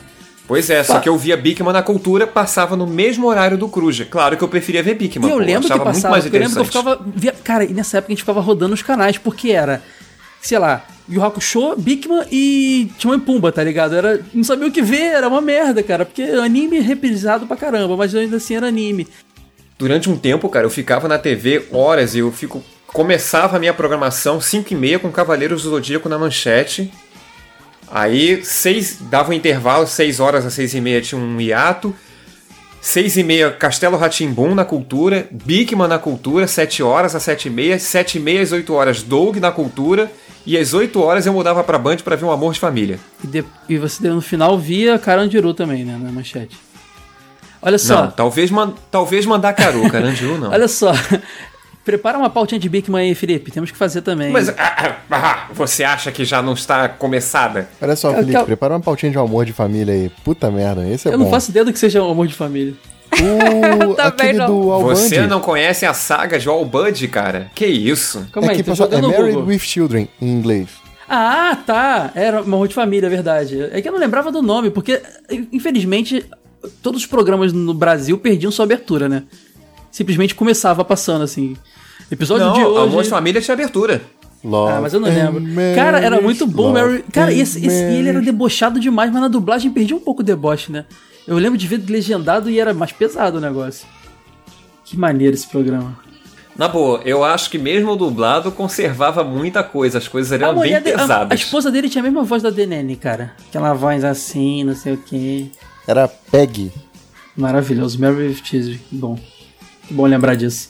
Ó, Mary with, with Children, The Nanny, é... Alfred Teimoso e aquele, aquela série do Pé Grande. Essas quatro séries são muito nostálgicas pra mim. O pé grande é Harry. Bom, galera, é, não tem. A gente, a gente fez esse episódio aqui relembrando, batendo papo. Eu acho que faltou aprofundar muita coisa aqui, mas a ideia é mesmo fazer um esquenta pra vocês pedirem aí no- nos e-mails o que, que vocês querem por comentário, por e-mail, o que, que vocês querem que a gente fale é, com, mais, com mais profundidade, né? O Felipe já falou várias pautas aqui que ele tá produzindo, então tem Mundo de Bigman, tem Castelo Ratimbum, tem coisa pra caramba pra gente falar. A TV Cultura inteira virou pauta, TV pode ter certeza Cultura disso. pode virar um episódio, exatamente. Então, galera, mande aí e-mail para podcast.jogovelho.com.br, comente aqui nos- nesse post, diz o que, que a gente esqueceu de falar e o que, que vocês querem ver um episódio dedicado. É isso Até aí. porque, Caio, a gente Hum. focou na TV aberta, né? É verdade. É, É. a gente verdade. tem que entrar no mundo da TV fechada pra falar de programa infantil também. né? Exatamente. É Se verdade. eu ter Ed, fechado, é não vou verdade. conhecer nada, mas tudo bem. Não, mas é verdade. Pô, cara, pode crer. Então manda aí pra gente, cara. Quem sabe a gente não faz logo aí. Digam o que vocês mais querem ver. A gente falou. Cara, sabe uma coisa que a gente falou pouquíssimo e isso é um pecado? TV Colosso. Tem muita coisa pra falar. A TV Então- Colosso dá um programa inteiro fácil. Peçam aí, galera. Peçam aí pra gente fazer. Vou reiterar o pedido do Caio, né, para vocês pedirem. Ah, o programa de hoje realmente foi bem leve, a gente está aqui quase que conversando no botequim sobre o assunto.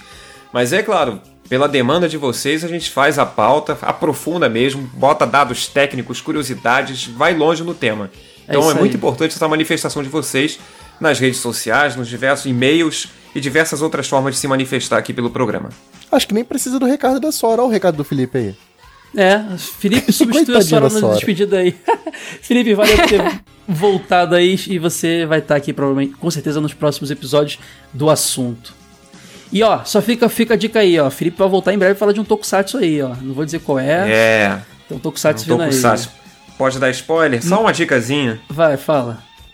É, completo com Tokusatsu que fez 30 anos em 2018. Ah, o pessoal vai saber já. Valeu, galera. Abraço, tchau. Até a próxima, pessoal. Compra a revista Jogo Velho. Pô,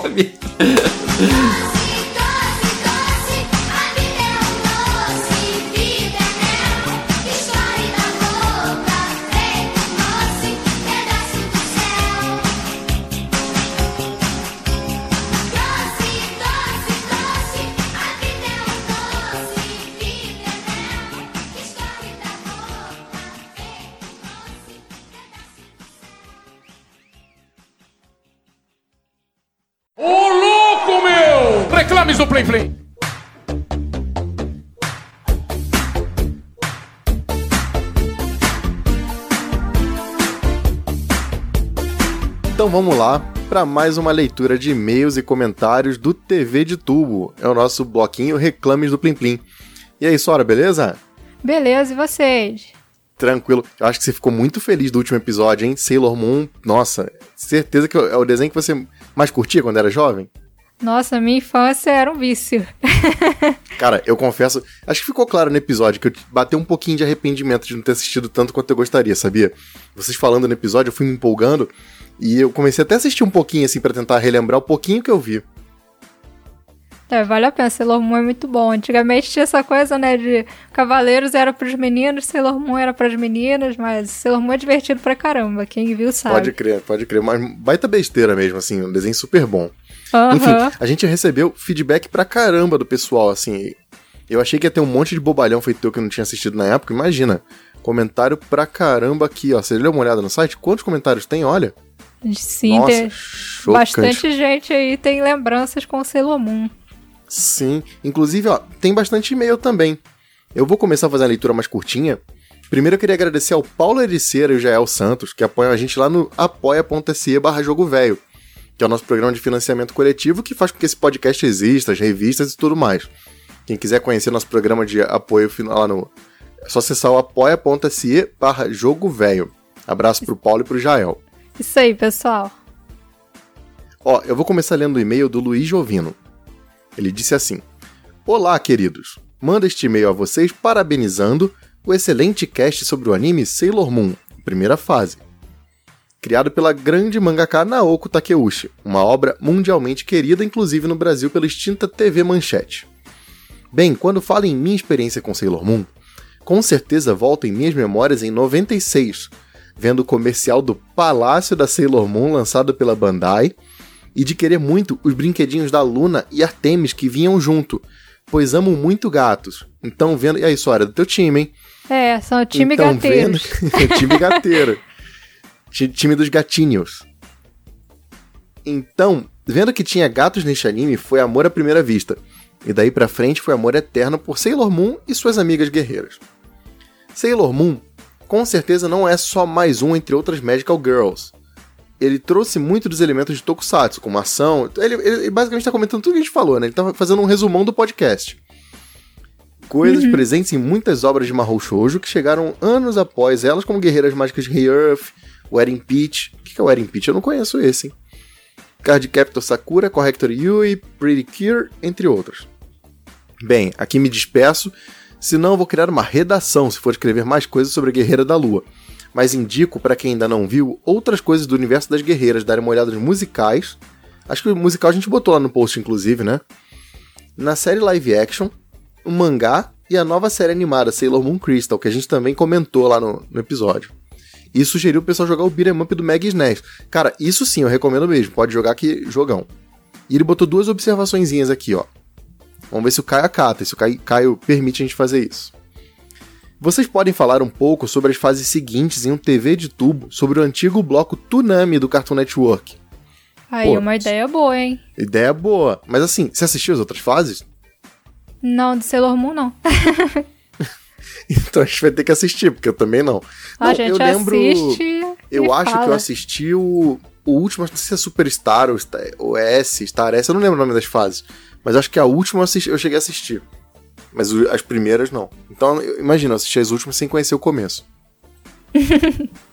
Outra sugestão que ele botou aqui, na verdade foi uma dica, né? Ele botou, antes de Sailor Moon chegar ao Brasil, a TVS, é, nos anos 80, exibiu um anime de Mahou Shoujo que ficou conhecido aqui como Angel, a Menina das Flores.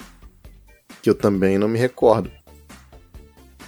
Mas. É, eu também não conheço esse, não. Não, é. Nossa, eu vou pesquisar. Angel, Menina das Flores. Eu me sinto um velho meio falso quando lembro dessas paradas, viu? Em minha defesa, eu sou bom de videogame, as coisas de desenho. Hum, Ah, esse desenho, esse anime, ele é, tipo, considerado um clássico, assim, mas eu não sabia que tinha passado, não. Não, o traço é muito anos 80 mesmo. Lembra muito coisa do, do Osamu Tezuka, muito bonitinho. Aham, Cara, nem- não fazia a menor ideia que tinha passado no Brasil. Também não, caramba. Esse anime é tão gracinha, eu queria ver ele um dia. Só você, você sabe onde procurar, onde vai achar, né? Facinho, facinho. Luiz, muito obrigado. O Luiz Jovino, ele é o melhor ouvinte de podcast que tem no universo, porque toda sexta-feira lá no Twitter, no Facebook ele também faz, ele faz as recomendações dele de podcast e lá tá sempre o TV de tubo e o jogo velho. Então, putz, muito grato mesmo por toda todo apoio que você dá, Luiz. Muito obrigado mesmo. Abração. Isso aí, valeu, Luiz. Ó, tem um comentário aqui do Darley Santos do nosso site. Sailor Moon Shoujo ou Shoujo, ele escreveu Shoujo de três formas. É, Shoujo, Shoujo e o outro que eu não sei como se pronuncia.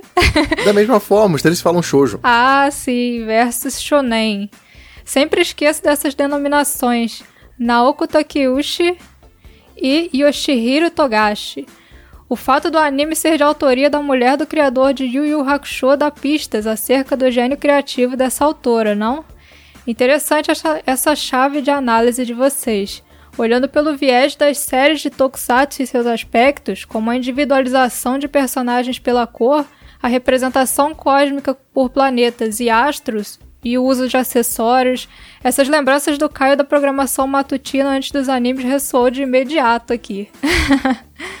A Ai, gente é velho, então a gente soa meio em uníssono, né? Tipo, um lembra uma parada e todo mundo lembra junto. É uma coisa muito coletiva, é muito doido isso. Sim, até vezes que tá aquela lembrança lá escondida no fundo da mente. Aí a- alguém comenta, a gente lembra, fala: caramba, tinha isso. Hoje teve um, teve um rapaz, um, um amigo meu, que tava ouvindo o podcast da gente de emulação, lá do jogo velho, né? E ele falou assim: Cara, o primeiro emulador que eu joguei foi um de Game Boy igual ao Caio. Aí eu falei assim, cara, foi o No GMB, não é? Aí ele falou, como é esse emulador? Eu mostrei a tela, assim, sabe aquela no céu que é cinza com amarelo, horrorosa do No GMB? cara, Aham. ele olhou aquilo, sério, só faltou ele chorar, tipo, cara, era esse mesmo. Ele tirou até foto pra mandar pras pessoas pelo WhatsApp. Caramba. Do tipo, quantos anos eu não vejo essa tela, assim? E eu tenho certeza que pra ele deve ter sido uma viagem gostosa, ele deve ter lembrado de um monte de coisa bacana. Esse é o nosso propósito, eu, acho, eu fico muito feliz quando esse tipo de coisa acontece, porque é tipo meio um sentimento de missão cumprida. Ó, o Fábio Henrique contei uma história bonitinha aqui, ó. Na época eu não comentava muito que assistia Sailor Moon, mas fiz um amigo no colégio que também gostava. Uma namoradinha que me deu uma bonequinha da Chibi, da Sailor, uma bonequinha Chibi da Sailor Júpiter. Mas eu queria da Sailor Marte. De qualquer forma, guardei. 10 ou 15 anos depois, quando começou a passar no Cartoon, eu dei essa boneca Chibi para minha sobrinha. E por coincidência, a Júpiter era a favorita dela. Olha aí, tem bom gosto. A Júpiter também era Maneiro, minha né? favorita. Deixa eu ver se eu entendi. Era meio um lance assim, ele curtia e tinha vergonha de falar. Sim, tinha Aí um um amigo. dia ele chegou no amigo dele assim, meio na miúda, sabe? Quando você se aproxima da pessoa, mas sem olhar pra ela. Tipo um informante, assim, um agente secreto. e aí? Viu ontem? Aí o cara, vi, vi, foi maneiro, foi maneiro. Ah, então tá bom, legal, legal. E eles se afastam, assim, sabe? Tem tipo um código de comunicação pra ninguém saber que eles assistem Sailor Moon. Sim, depois ele ainda ganhou de uma namoradinha uma bonequinha da Sailor Júpiter, olha só. Sabe, sabe, eu- olha, é muito bobeira de criança isso, velho. Eu tinha vergonha de falar que eu assistia Chiquititos. Acontece. Todo mundo falava assim, ah, você vai... Eu, eu, tipo, dava, acho que era sete horas. É, pessoal, eu preciso ir, acabou a brincadeira, o futebol tá muito bom, mas eu preciso ah, fazer o dever de casa. Aí nego, ah, vai ver Chiquititas, dá pra ver pela janela da tua casa que você tá vendo. Eu não vejo Chiquititas, isso é coisa de menina. Eu via Chiquititas que nem um louco. Hoje em dia eu fico cantando a música de Chiquititas na rua, não tô nem aí. Mas quando eu era criança eu tinha uma vergonha boba, sabe, das coisas que eu gostava. Aham. Será que isso existe hoje em dia? Será que isso é uma coisa da nossa época? Olha, eu não faço ideia. Bizarro, né? Mas eu entendi, eu Aham. entendi completamente o que o Fábio quis dizer ali. Compartilhei dessa lembrança. E outro comentário aqui no nosso site é do Anderson da Rosa. Bom, quando vi o assunto do cast já pulei de alegria. Olha aí, mais um fã de Sailor Moon. Tenho um carinho enorme, pois assisti bastante, pois para meus pais trabalharem. pa- pois para os meus pais tra... Eita, calma aí que travou. pois Opa! para os meus pais trabalharem, eu ficava à tarde na casa da minha tia-avó e como passava as reprises à tarde, podia acompanhar.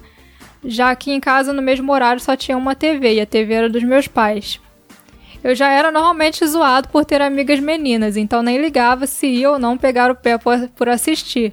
Mas voltando, o anime é bem estilo Tokusatsu mesmo, e sinceramente toda a trilha sonora é ótima. E o penúltimo episódio é muito triste e deprimente, ver todas morrendo e só sobrando a Serena chorando. Mas no último momento, com a música Moonlight Desetsu, e elas vencendo é muito bom, verdade. Eu fiquei até um pouco surpresa com esse final, porque realmente é muito bizarro. O anime começa aquela coisa bem criancinha, daqui a pouco tem gente morrendo, tipo. Desgraceira total, né? Aham. Já sobre as curiosidades de Portugal, olha aí. Tem mais bizarrices. Eles colocaram a música de encerramento como abertura, aquela que o Caio cantou lindamente. Porra, parecia. Sério, aquilo ali. Aquilo ali era horroroso, cara. O Caio cantando deu, me deu muita vontade de parar a gravação, pedir desculpa e deletar todos os podcasts. e trocaram o sexo dos gatos, pois o diretor queria fazer a Lua, que, já, que lá virou o gato Luna, e o Artemis virou a Artemisa. E pra variar, a dublagem é bizarra. Outra coisa, os nomes vieram das masters mexicanas, inclusive algumas incongruências também, olha aí. Quando fizerem da fase R, terei mais coisas para comentar. Sobre Crystal, o que mais me incomodou foi mudarem a música de transformação por uma sem graça nenhuma e o traço diferente. Mas é ótimo igual e um pouco mais dramático.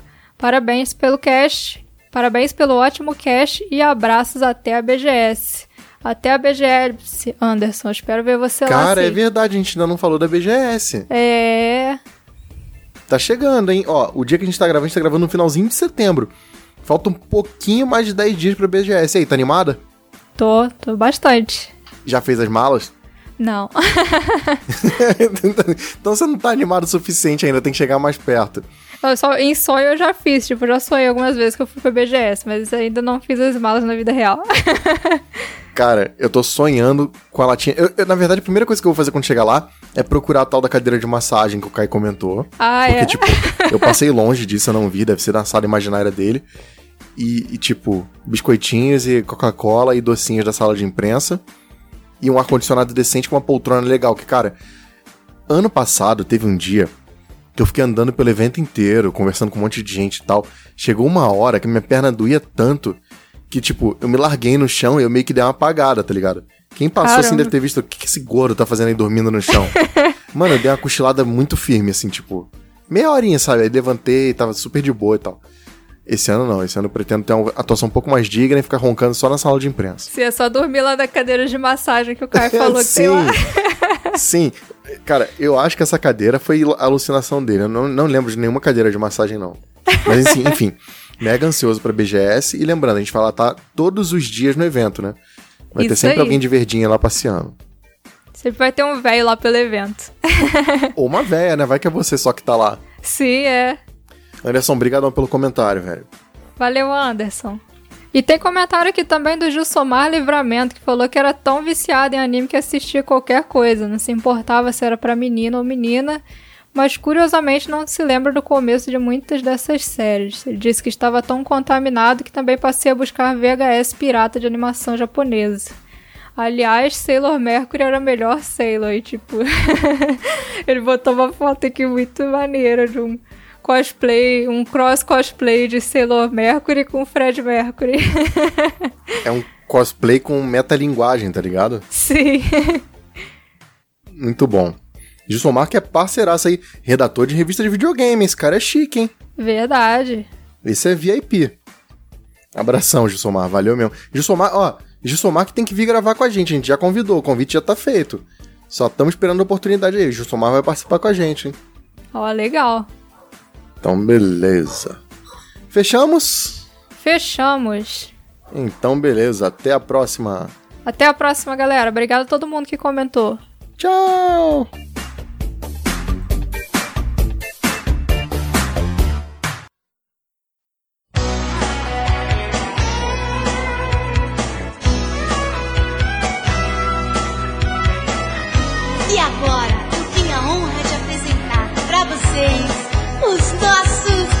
Dedinhos.